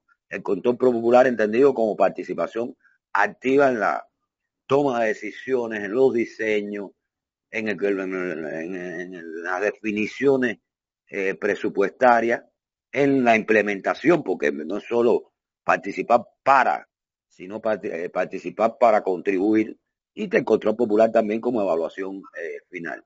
Yo les aseguro que es muy innovador. Se están mirando experiencias muy innovadoras que hay en América Latina que a veces ocurren en el manto, en el mal, en el, en el, bajo el manto de una alcaldía progresista que duraron el tiempo que duró esa alcaldía progresista o un gobierno como el gobierno del PT en Río Grande del Sur en Brasil y la experiencia en presupuesto participativo o constituciones, aún en el marco de las constituciones neoliberales, pero que tienen innovaciones eh, reconocidas como la de Colombia, con eh, las juntas de acción comunal o vecinal, que son espacios de la, eh, muy simples, bajo principios ah, de, asociatividad eh, democrática, donde la ciudadanía se junta y ese espacio tiene una relación habilitada, repito, en norma, procedimiento, que le permiten el ejercicio de gobernar. Está la experiencia revolucionarísima, eh, muy para mi gusto recargada con demasiados instrumentos jurídicos eh, de las comunas en Venezuela.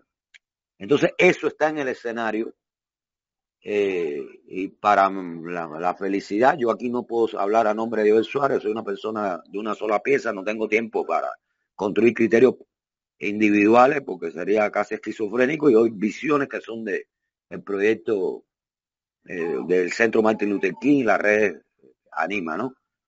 Que para mí lo que nosotros tenemos es que ofrecer espacios para que la gente se reconecte allí, sobre todo en los territorios. Y cuando hablo de territorio, he ignorado todo el tiempo, he ignorado todo el tiempo, lo tengo que incorporar más fehacientemente en mi discursividad. Cuando hablo de territorio, estoy hablando del territorio geográfico, político, administrativo, pero estoy hablando también en el territorio del mundo de, eh, laboral y de la empresa. La burocracia va a existir, lo que necesitamos es el control de esa burocracia por el, el, el obrero y por eh, la ciudadanía. Eh, finalmente, yo creo que con esto entonces nosotros tendríamos cumpliendo esas tareas malditas que le caen a esta pequeña isla, así como le cayó a la Palestina del siglo I con el movimiento eh, revolucionario de los pobres de Jesús de Nazaret, que son esas tareas que el socialismo pospuso o desterró y que es entender el proyecto socialista no solo como un proceso de socialización de los medios de producción, sino como un proceso de socialización del poder. Gracias, Joel. Intervención muy cargada y que estoy seguro que muchos vamos a escuchar nuevamente después compartir la grabación. Ahí anotaba algunos aspectos cuando hablaba de esta parte estatal y el carácter coercitivo a veces me venía a la mente lo que se conoce como impacto social, o sea, la democracia, y hablando de diálogo y de consensos, tenemos que dejar claro que, que yo te escuche en un diálogo, que yo te haga venir a la conformación del consenso, no quiere decir que tu criterio va a ser tenido en cuenta en el consenso, que eso es otra cosa de las que pretenden, que hablábamos ahorita de hacer concesiones. Porque si bien la democracia total y absoluta no existe, es una falacia en las sociedades actuales. La democracia siempre va a ser dominante de un sector sobre otro, de una clase sobre la otra, de un grupo sobre el otro, como quieran llamarlo. En el caso de los países capitalistas y en vías al imperialismo, de la minoría sobre la mayoría. Y en nuestro caso, como intentamos hacer, de una gran mayoría movida por sentimientos humanos y organización colectiva sobre una minoría. Es decir, que ese carácter coercitivo va a seguir presente, a veces va a ser hasta coactivo, porque van a haber personas que van a entrar al diálogo, que van a entrar a la conformación del consenso y al final los puntos de vista que ellos ven no van a ser tenidos en cuenta para cómo crear una cultura de la vida y una cultura de cómo se va a desarrollar el país. Y mucho tiene que ver con eso, otro momento que hablabas creo de reconectar con el proyecto, de los mecanismos para que la gente canalice tanto lo bueno como lo malo. Y entonces ahí yo quería anotar un momentico que también hay que ir a las esencias de las personas si pretendemos que el diálogo nacional sea certero en la formación de una nueva sociedad. ¿Por qué digo esto? Porque si nosotros creáramos, vamos a pensar que creamos los mecanismos para que la gente canalice sus peticiones, esas cosas, va a haber una franja grande de la población cubana que lo que va a canalizar por ahí son banalidades y elementos al sur. Por lo tanto, hay que ir primero a la esencia de ese ser humano hay que ser en otra forma de diálogo, porque el diálogo no es interactivo entre personas nada más, existen otras formas de diálogo, por ejemplo, con un niño dialoga los dibujos animados, con un joven dialoga la música y dialoga la danza.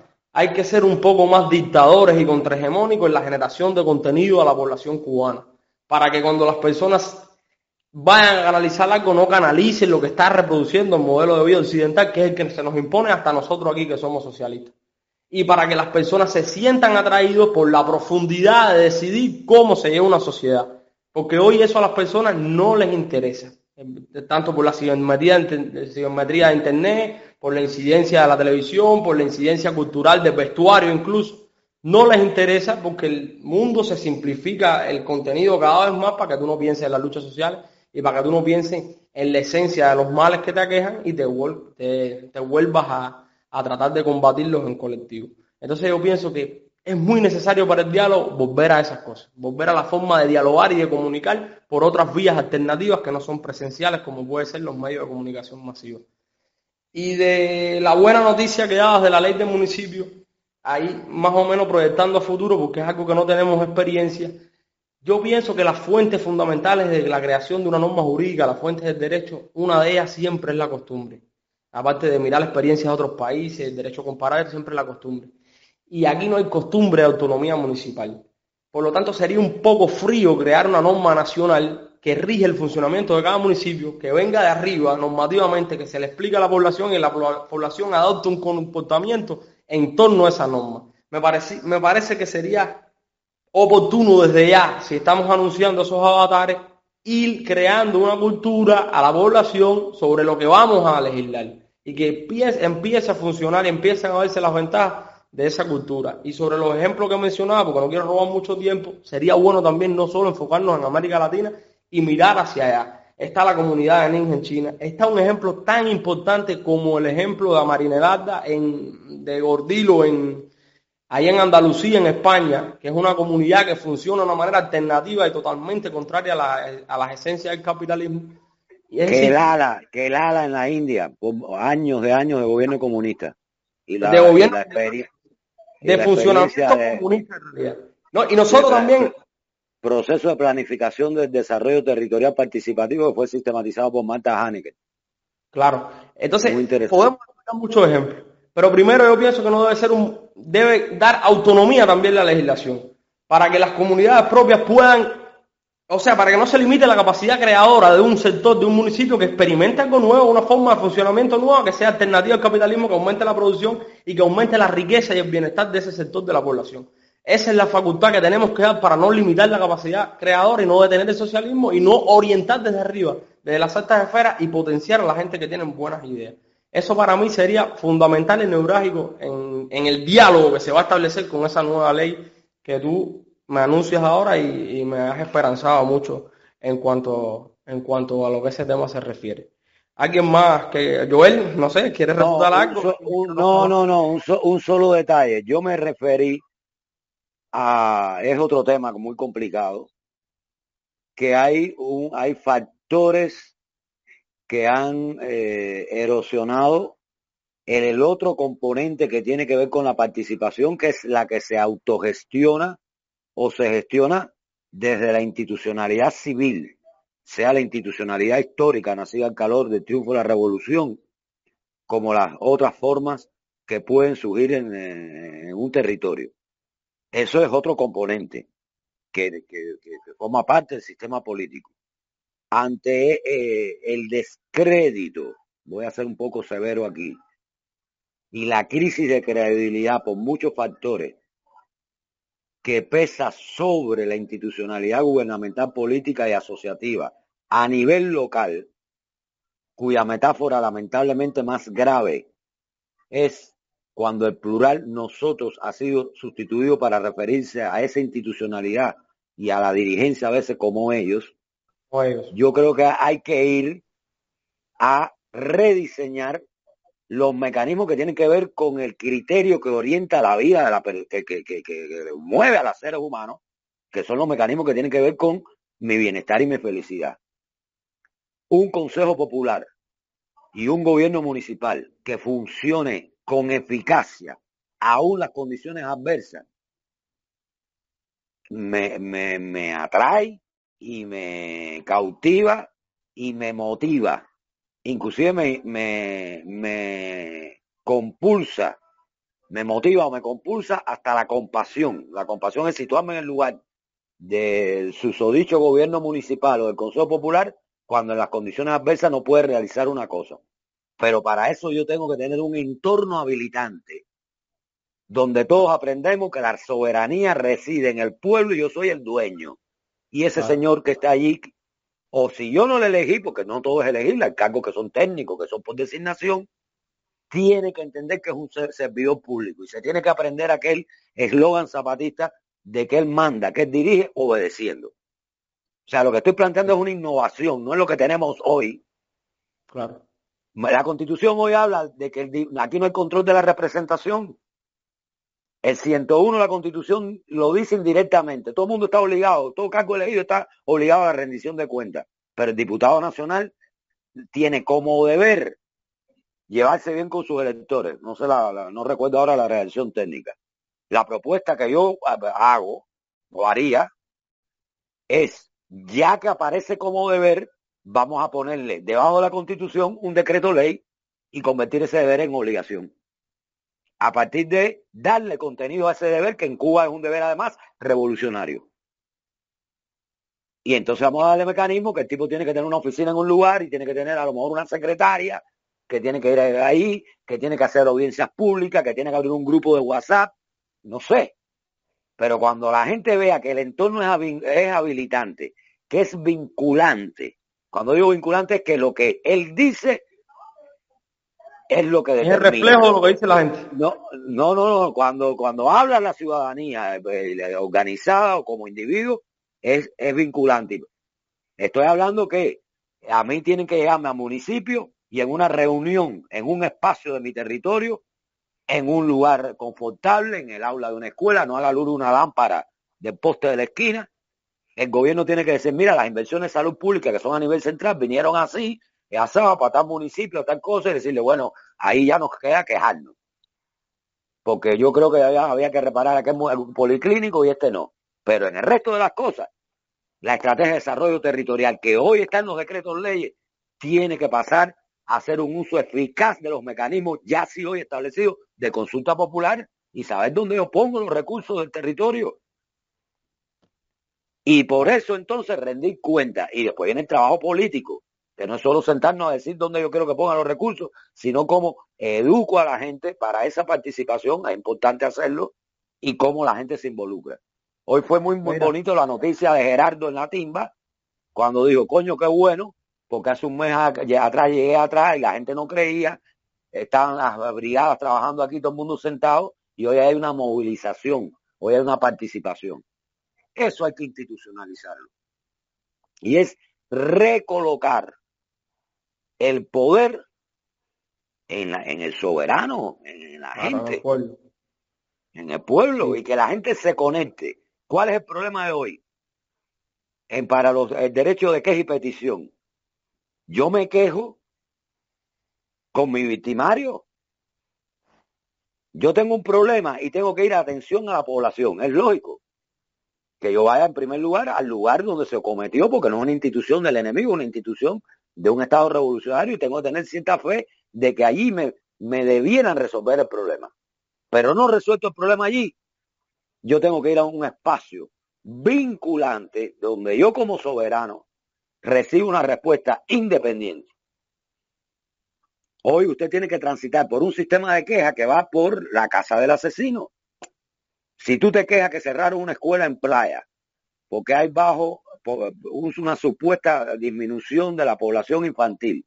Y como en playa las escuelas son mansiones y tú ves que la dieron con un tejimaneje a un funcionario y que en vez de dividirla en cuatro y que iban a quedar cuatro apartamenticos confortables, lo dividieron en dos y en cada una había un funcionario y no maestros que se han partido el alma 40, 50 años manteniendo el sistema de educación y viven en un garajito o en un albergue, el único mecanismo de queja que hoy se me ofrece es ir por todos los niveles del responsable de esa decisión, que es el Ministerio de Educación y el propio gobierno.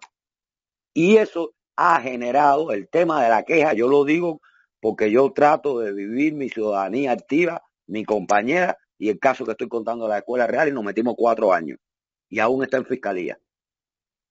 Y, y, la gente me decía, pero tú crees que ellos, tú crees que ellos, si aquí se está repartiendo, se está después que se murió Fidel, se está repartiendo la plata y el bronce. No sé quién se quedó con el oro. Esas son experiencias concretas. Tenemos que revertir eso en mediaciones mecanismos, normas, regulaciones, con un fuerte proceso de, educación para que la gente vuelva a creer, a creer que ahora con estos mecanismos sí pueden tener una incidencia en lo que tiene que ver con su vida cotidiana. Y con esto lo que único estamos haciendo es, uno, darle, colocar el, socialismo de nuevo en el corazón de las personas. Pero el socialismo para las personas no, no es el relato. O sea, ya ser padrón y yo podemos vivir de relato del socialismo, meternos cuatro horas con una cerveza adelante, eh, eh, leyendo la realidad.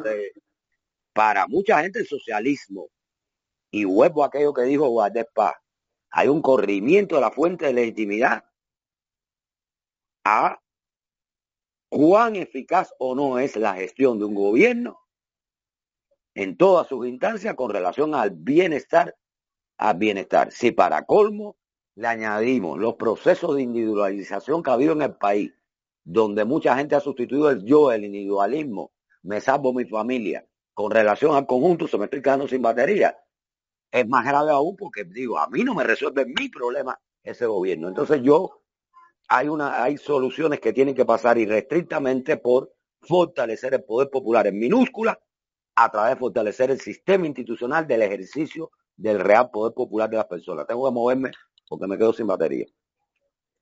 Gracias, Joel. Y qué bueno que te quedes sin batería porque has aportado muchos elementos oportunos. Entre en lo de ellos y nosotros, lo más jodido de todo es que tenemos experiencias en la historia y parece que no la estamos viendo y hay que reconectar ya. Con respecto a lo otro que decía, la autonomía municipal y territorial yo pienso que viene para dar muchas posibilidades y ventajas en este sentido. Por ejemplo, cuando el tornado de La Habana se vio un comportamiento comunista del Estado hacia las personas. Eh, las personas se le dieron colchones, por ejemplo, su capacidad constructiva, el que tenía dinero para pagarlo lo pagó al cash, el que no tenía dinero al cash para pagarlo lo pagó en crédito y el que no tenía dinero se le dio la facilidad de darle el colchón regalado. Y esos son comportamientos que van a la esencia de un sistema socialista y prácticamente casi de, funcionamiento comunal. Y lo malo es que lo hagan desde la dirección desde direcciones nacionales. Eso debería suceder también a lo interno en, direcciones municipales porque eso también hace que la gente reconecte y se sienta parte del proyecto. Eh, sobre algo que anotabas ahí, veo un usuario aquí que se llama David Rojas, que estaba hablando del tema referente a los diputados y nos decía con el chat escrito el martes sobre los diputados, un diputado que viva, eh, que es de Santiago de Cuba y vive en La Habana porque es un diputado de representación nacional. David, ¿puedes comentarnos un poco, ampliar sobre lo que dijo Joel y sobre lo que estaba refiriendo de, en martes en el chat escrito? David Roja, ¿nos escucha?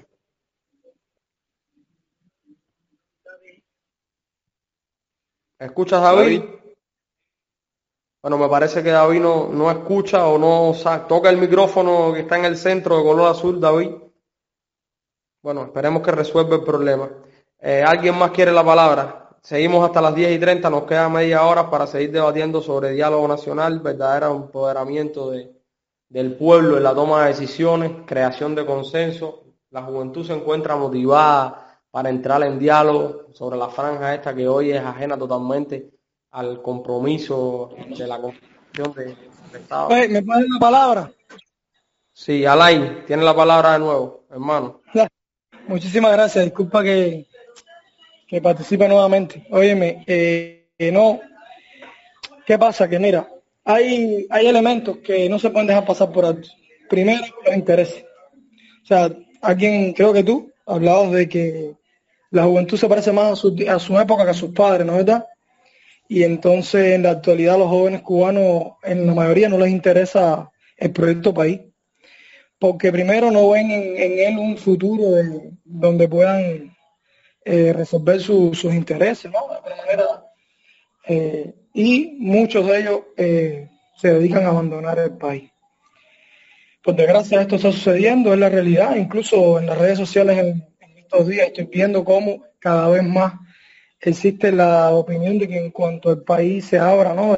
Desde el punto de vista de, los vuelos y demás, muchos jóvenes van a, a salir del país. Mira, hay que tener en cuenta que las transnacionales de la comunicación utilizan varios principios de la comunicación de Goebbels.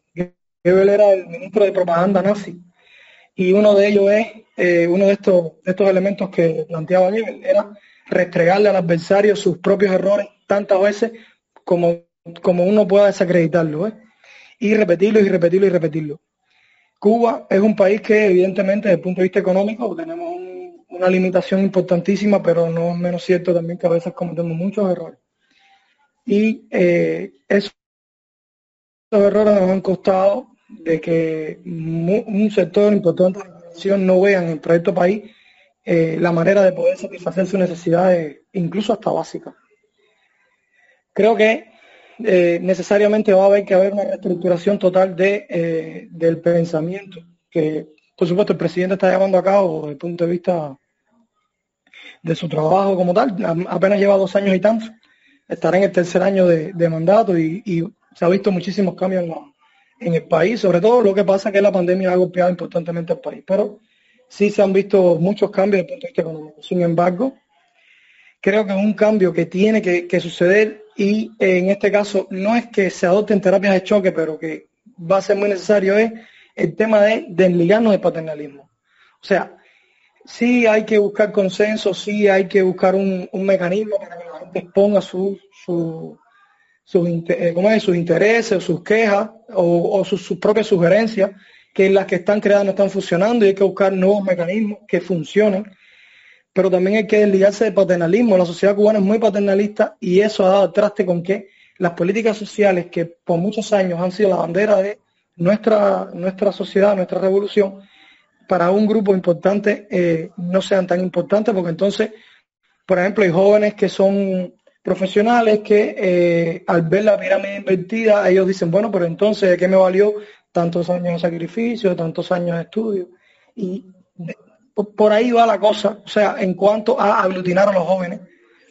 Porque, por ejemplo, eh, muchos de los que salieron a las calles el 11 de julio no trabajaban, no tenían vínculo, vínculo laboral ni estudiantil, y sin embargo salieron a de alguna manera ofender al presidente, exponer algún tipo de reclamo, cosa que no, eh, es que no tengan el, derecho de hacerlo, pero, pero no les correspondía porque realmente el país yo creo que les ha sido suficientemente bueno como para que ellos tuvieran algún tipo de queja, porque en, otras sociedades las personas que no aportan al país no viven en ese país. Cuando me refiero a no viven es que no tienen ningún tipo de condición. Entonces, o sea, nosotros porque somos un Estado socialista de derecho, tratamos de aglutinar a toda la mayor cantidad de población posible dentro de los programas de la revolución, le damos condiciones a personas que realmente no aportan nada a este país. Sin embargo, esas personas luego abandonar el país, entonces tienen dos y tres empleos y demás. Sería bueno buscar por qué está pasando eso y tratar de resolver eso para que los jóvenes vean que eh, sus intereses pueden ser colmados de alguna manera o resueltos a largo plazo. En la actualidad yo considero que eh, la política del país tiene que desligarse, por tanto, del paternalismo. Y eso nos afecta incluso hasta en la política crediticia, una cosa tan, tan, tan necesaria para cualquier sociedad. Por muchos años los créditos estaban limitados en el país por el temor a que la gente no pagara. Sea, no puede ser así. E, eso tiene que resolverse de alguna manera, porque somos demasiado paternalistas y eso está acabando con la revolución. A mí me enseñaron desde pequeño que quien no trabaja no come, y esa tiene que ser la doctrina de este país. El que no aporte a la sociedad no, no tiene por qué recibir los beneficios de la, de la sociedad. Porque muchas de las personas que sí aportan a esta sociedad están pagando entonces con su sacrificio y con sus necesidades a otras personas que no lo hacen. Y estas entonces son las personas que de manera corrupta, de manera eh, delincuencial, pudiéramos decir, te revenden los, los recursos, cualquier cosa que llega a la tienda la, compran y después te la venden a un precio superior porque el que aporta y el que trabaja no está en ese momento, en ese lugar, porque no, no puede estar, está en su horario laboral.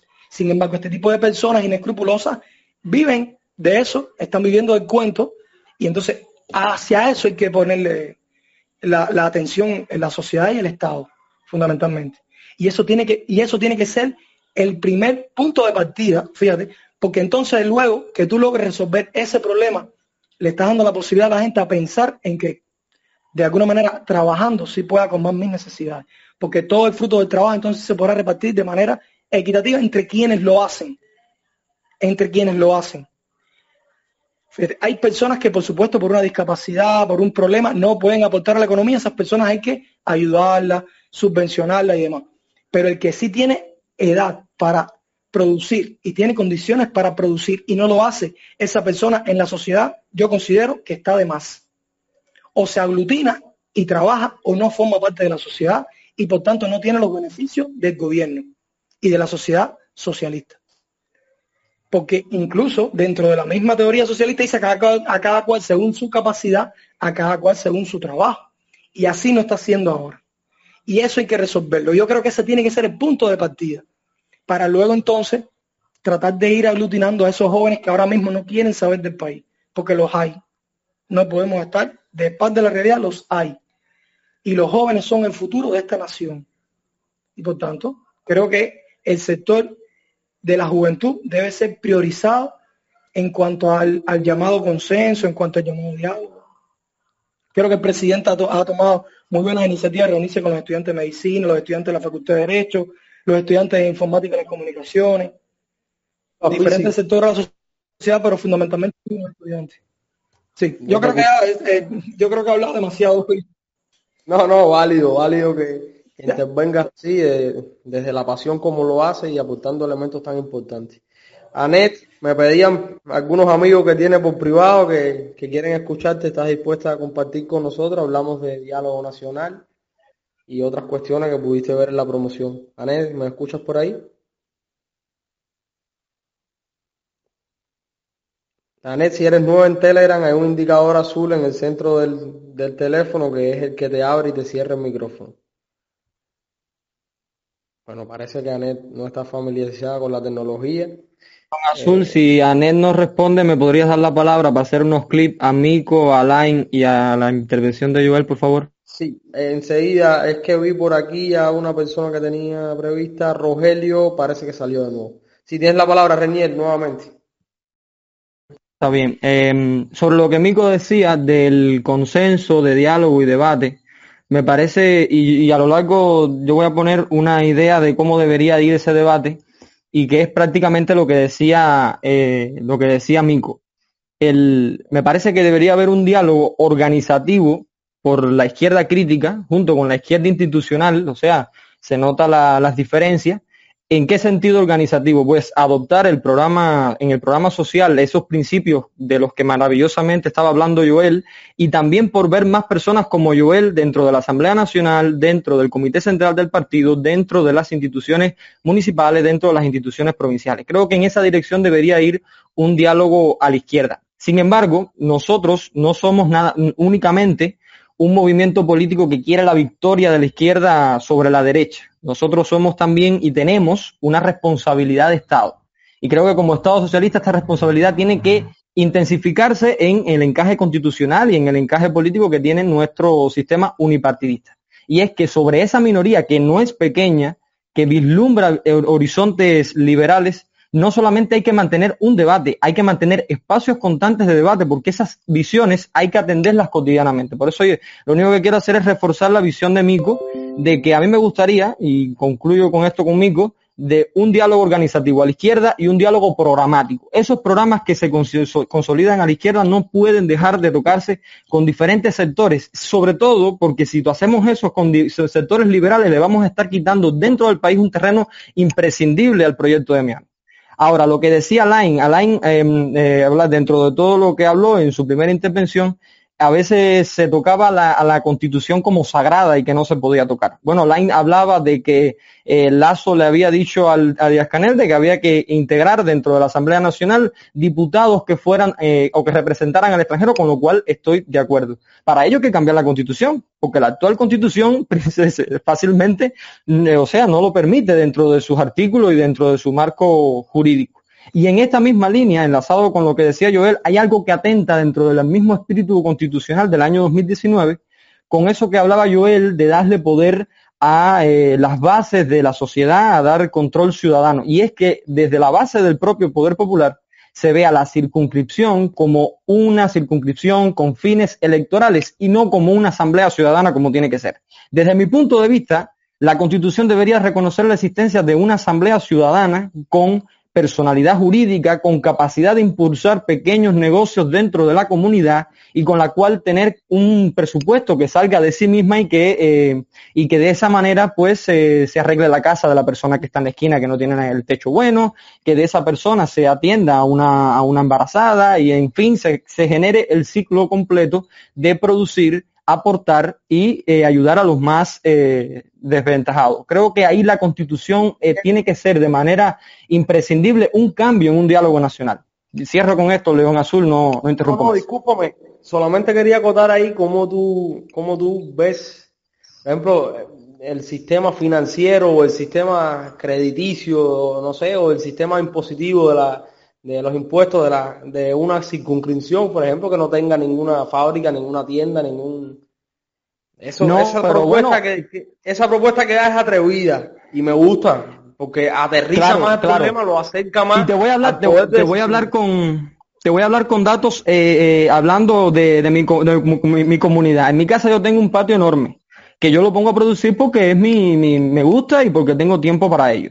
Si en, la, si en la Asamblea Ciudadana existiera con personalidad jurídica y esta Asamblea Ciudadana me pudiera dotar de ciertos recursos, yo pudiera con otras personas que viven también en el barrio y que crían conejos como yo y que siembran en su patio como yo, pudiéramos componer una pequeña cooperativa que iba a producir, eh, no es la gran cosa, no es construir una fábrica de perfumes dentro de la, de la Asamblea Ciudadana como me gustaría, o sea, cambiando la, la, circunscripción por Asamblea Ciudadana. No es construir una fábrica de cemento en la, en la comunidad, pero un pequeño, una pequeña cooperativa conformada por tres personas, cuatro personas, eso yo creo que la Asamblea Ciudadana con eh, visión de personalidad jurídica debería estimular. Y creo que eso puede crear una, una tasa impositiva a través de que la Asamblea Ciudadana debería de ser la, eh, por decirlo de alguna manera, la promotora de estos tipos de negocios, debería de crear una tasa impositiva que vaya directamente a aquellos que hoy día estamos subsidiando y que eso sale pues de la nación. Yo creo que de, alguna manera enfría el, el tema del, del trato social y se crea, yo creo que en la misma comunidad se cierra el ciclo quiero que se me entienda, no estoy hablando de grandes negocios, creo que el mediano y el pequeño negocio debería de ser atendido por el municipio y que la gran industria debería ser eh, atendida por la nación y cada uno, circunscripción, o sea, cambio, Asamblea Ciudadana, municipio y nación deberían tener sus propias competencias, sus propias... Eh, sus propias tasas impositivas o como quisiera, quisiéramos llamarlo y por supuesto tener su propio control ciudadano. Ajá. Ahora, ahora voy a dar la palabra que, que levantó un tema, hizo una propuesta atrevida y levantó un buen tema, me parece. Ahora le voy a dar la palabra a Joel que la está pidiendo y después a Mico. Renier, sí, me parece que aunque no gane personalidad jurídica la circunscripción, ya nosotros como jóvenes estamos por aquí anotando esas ideas, porque de una forma desde la subjetividad y desde el impulso juvenil y el impulso comprometido y comunista, esa forma que tú propones podemos realizarla y podemos sin, sin el impuesto y sin nada por el estilo incidir en la comunidad con un funcionamiento de cooperativa y podemos retroalimentarnos incluso de la participación de la comunidad en la empresa cooperativa. Entonces, Desde luego, le voy a dar la Claro. Dale, continúa, cierra para darle la palabra a Joel y luego a Mico. No, no, solamente te estaba agradeciendo el espacio, adelante con ello. Gracias, Reniel, muy, muy interesante tu aporte. Joel, te voy a abrir el micrófono y tienes la palabra y luego Mico.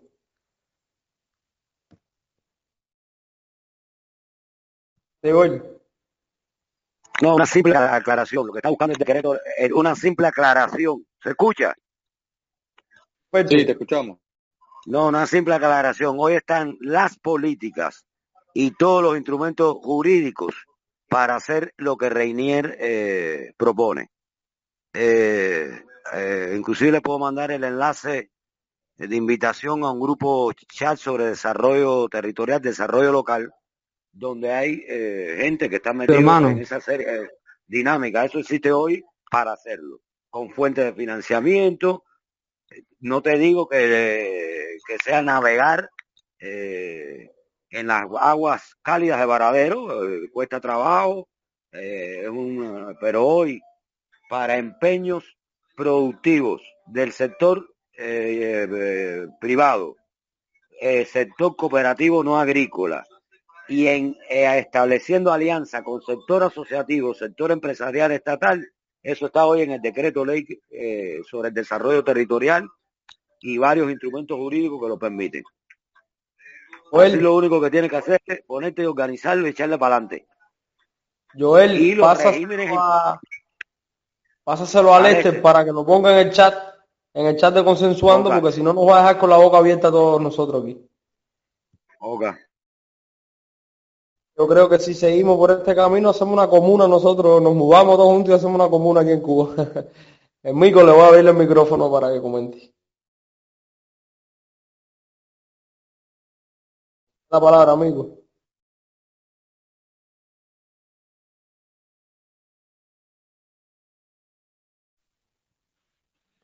La comuna. Mico, ¿te asustaste con la comuna? No, es que no la, no había apretado el botón. Ya te digo, no estoy acostumbrado a estos chats. ¿Ahora me oye? Sí, perfecto, perfecto. Ya, eh, desconocía la existencia de ese decreto ley que estaba planteando Joel Suárez sobre desarrollo de proyectos comunitarios locales. Me interesaría leer esa documentación. Solo quería ah, un poco eh, aportar ¿no? a ese criterio que estaba dando Reinier, creo que era su nombre, Reinier, que el desarrollo económico eh, siempre va a ser un poco desigual entre los territorios, porque eso depende de los recursos con los que cuenta cada territorio para eh, poder eh, fomentar su propio desarrollo. Y los recursos no son solamente materiales, a veces son recursos humanos, en el sentido de que si tienes una universidad que prepara mejor a las personas que la universidad de otra región del país, entonces vas a tener una fuerza de trabajo mucho más calificada para poder desarrollar una industria, etcétera. Entonces, esos desarrollos económicos casi siempre son desiguales y depende también de la motivación, liderazgo, etcétera. Pero existen mecanismos desde el punto de vista financiero para garantizar inversiones y eh, uno de esos mecanismos puede ser una caja de compensación, donde eh, a nivel, eh, por ejemplo, esa caja de compensación no tiene por qué ser precisamente gestionada por un banco estatal, puede ser una caja de compensación eh, gestionada por una cooperativa de finanzas, es decir, un banco que funcione como una cooperativa y entonces se va depositando un monto que es compartido por las en función de proyectos que se presentan, que son factibles, que son viables y eh, a través de decisiones, por supuesto, democráticas, se decide dónde poner el dinero para impulsar el desarrollo local. De esa manera, a través de ese mecanismo de compensación, las áreas que tienen un mayor desarrollo económico y que, por supuesto, pueden eh, nutrirse de una política fiscal ¿no? Eh, mucho más eh, copiosa, pueden entonces contribuir al desarrollo de las regiones más empobrecidas. pero yo creo que sí sería necesario que nuestra legislación, aunque no estoy muy claro de, cómo funciona el derecho eh, mercantil aquí en Cuba, pues no, realmente no, no, me he metido a fondo en eso, pero sí creo que la, la, legislación tiene que establecer presupuestos participativos y por, porcentajes, ¿no? por cuotas, eh, para que quede bien establecido cuánto dinero, de cuánto dinero dispone, dispone cada municipio para eh, poder llevar a cabo sus proyectos. Yo creo que habría que establecer un mínimo, mínimo de un 30% para el municipio y bueno, de lo otro que se recauda fiscalmente, pues, dividirlo entre la provincia y el Estado. Pero que sí exista en el municipio, a través de la recaudación fiscal, toda una, una eh, independencia, una autonomía financiera para poder llevar a cabo todos los proyectos sociales. Pero hay que identificar muy bien las diferencias entre lo que es una institución pública y lo que es una sociedad comercial. Es, la sociedad comercial es la empresa y la institución pública es el gobierno municipal que recauda dinero que aportan las sociedades comerciales, es decir, las empresas, para llevar a cabo eh, programas que benefician a las comunidades desde el punto de vista social.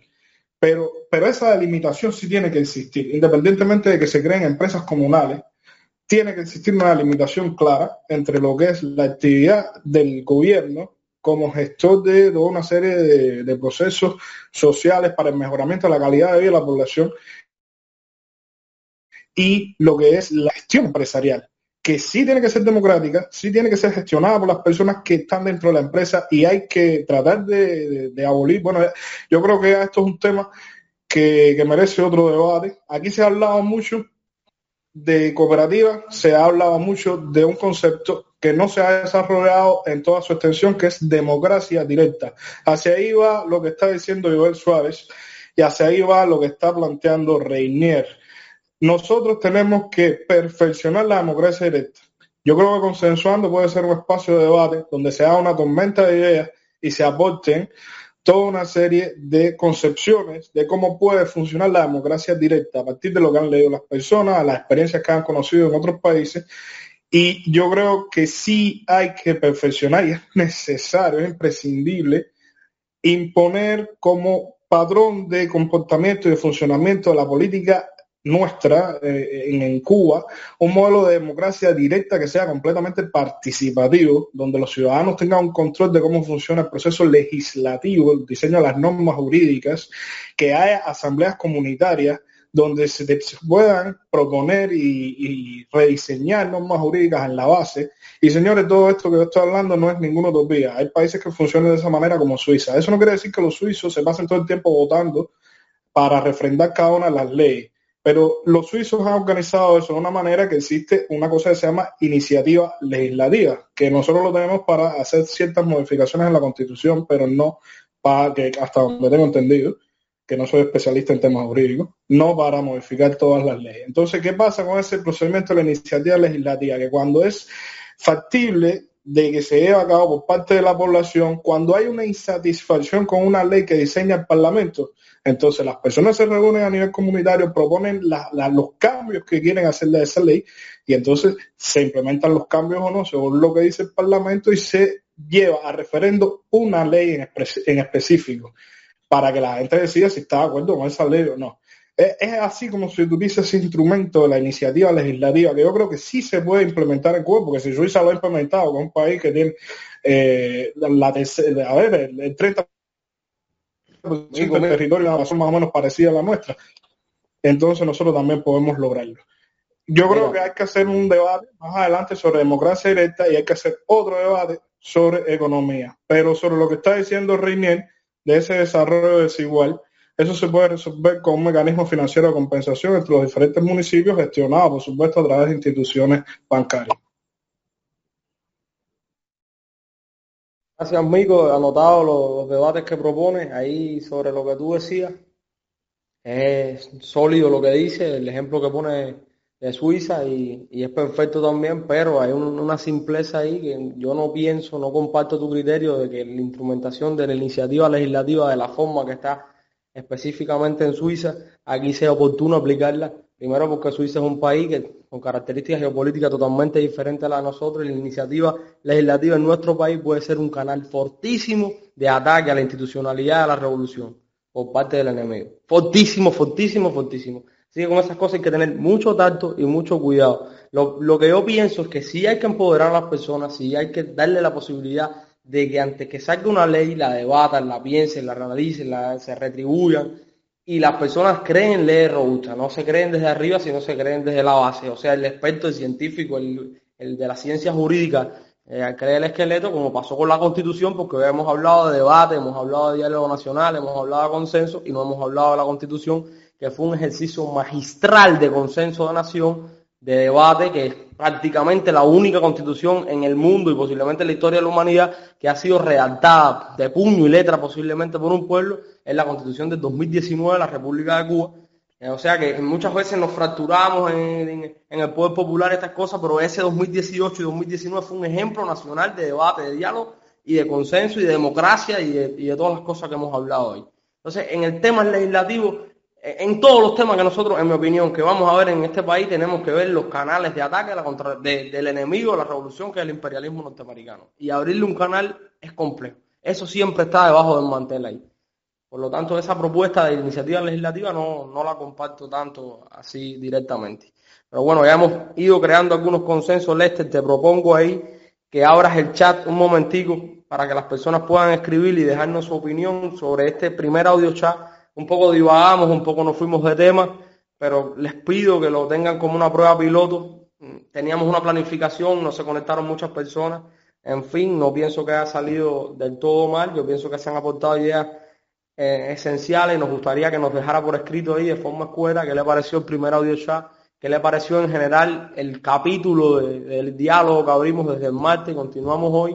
Les explico que los, amigos Lester, Neylan y Verde, que son los que están guiando este proyecto, junto con ISIS, van a crear un contenido donde van a tener las esencias de lo que se debatió en el chat escrito y en el audio chat de hoy van a ver ahí los consensos y los puntos que quedaron un poco sueltos y algunas propuestas también que se lanzan. Le pedimos con esta óptica de crear consenso, de, de proponer para construir, venir la próxima semana, tanto el martes como el viernes, les estaremos anunciando el tema que vamos a debatir y venir con esa óptica para después cuando conformemos el contenido que vamos a, divulgar en redes y que a lo mejor llegue a algunas de las esferas institucionales, como también tenemos el objetivo cuando nos solidifiquemos, eh, se construya de forma colectiva mejor y se ha firmado no por consensuando, sino por el grupo de personas que lo integramos.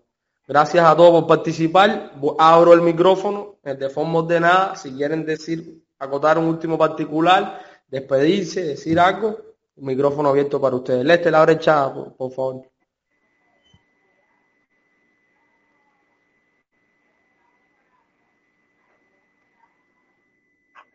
Eh, gracias por el espacio tremendo y, a Miki, a Mico que, había dicho sobre el tema de la desigualdad con los municipios, que eso se me parece que se resuelve con una, con una fuerte presencia de la Asamblea Nacional. Así que nada, un abrazo a todos, gracias.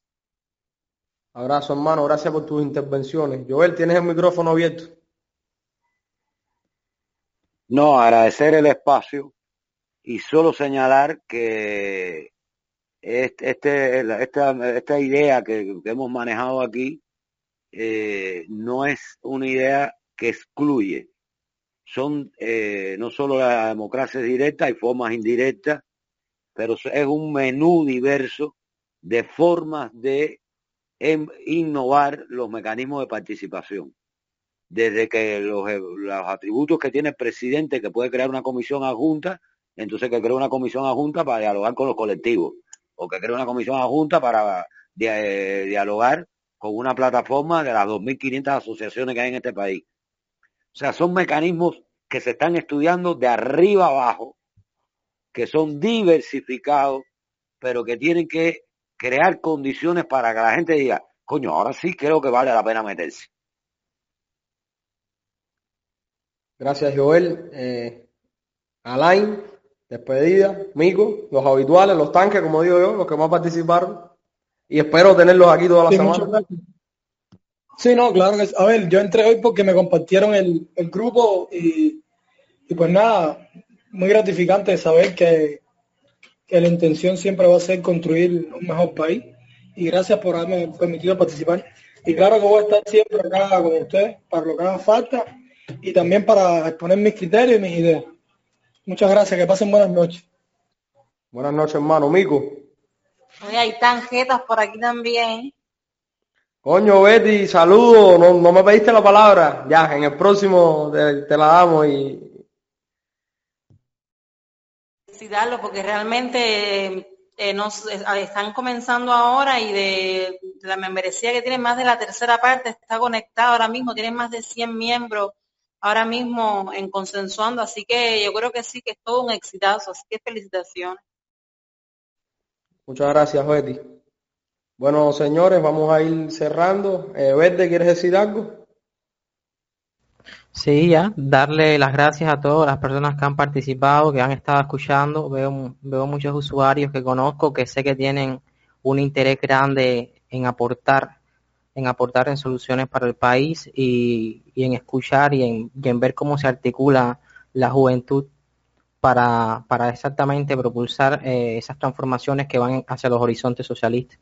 Eh, yo realmente estoy bastante satisfecho con el debate. Ahora lo que vamos a hacer es escuchar eh, todas las opiniones que queden en el chat escrito y, y junto con el, el, resumen del martes hacer algo, un compendio de todas las ideas comunes y de las ideas más polémicas o contrastantes para colgarlo en Canaliza, así que las personas que no han podido estar pueden tener aunque sea una noción de lo que se dijo en ese texto también que vamos a hacer.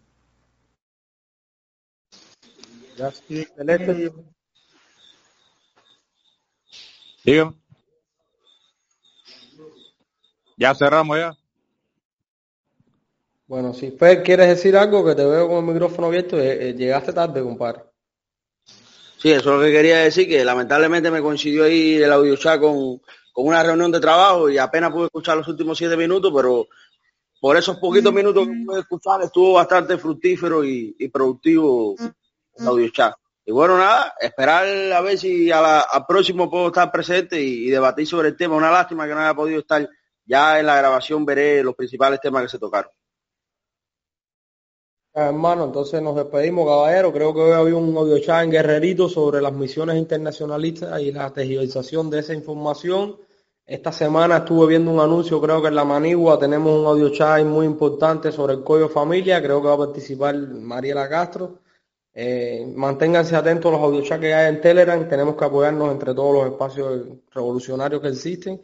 Y nada, tomar un poco de esto de, del, del invierno de Internet que nos invade y hacerlo cálido nosotros. Un saludo a todos y con el socialismo como bandera nos vemos la semana que viene. Saludos. Y agradecerle a todos por su participación en este primer audio chat de Consensuando. Vamos a hacer allá el audio.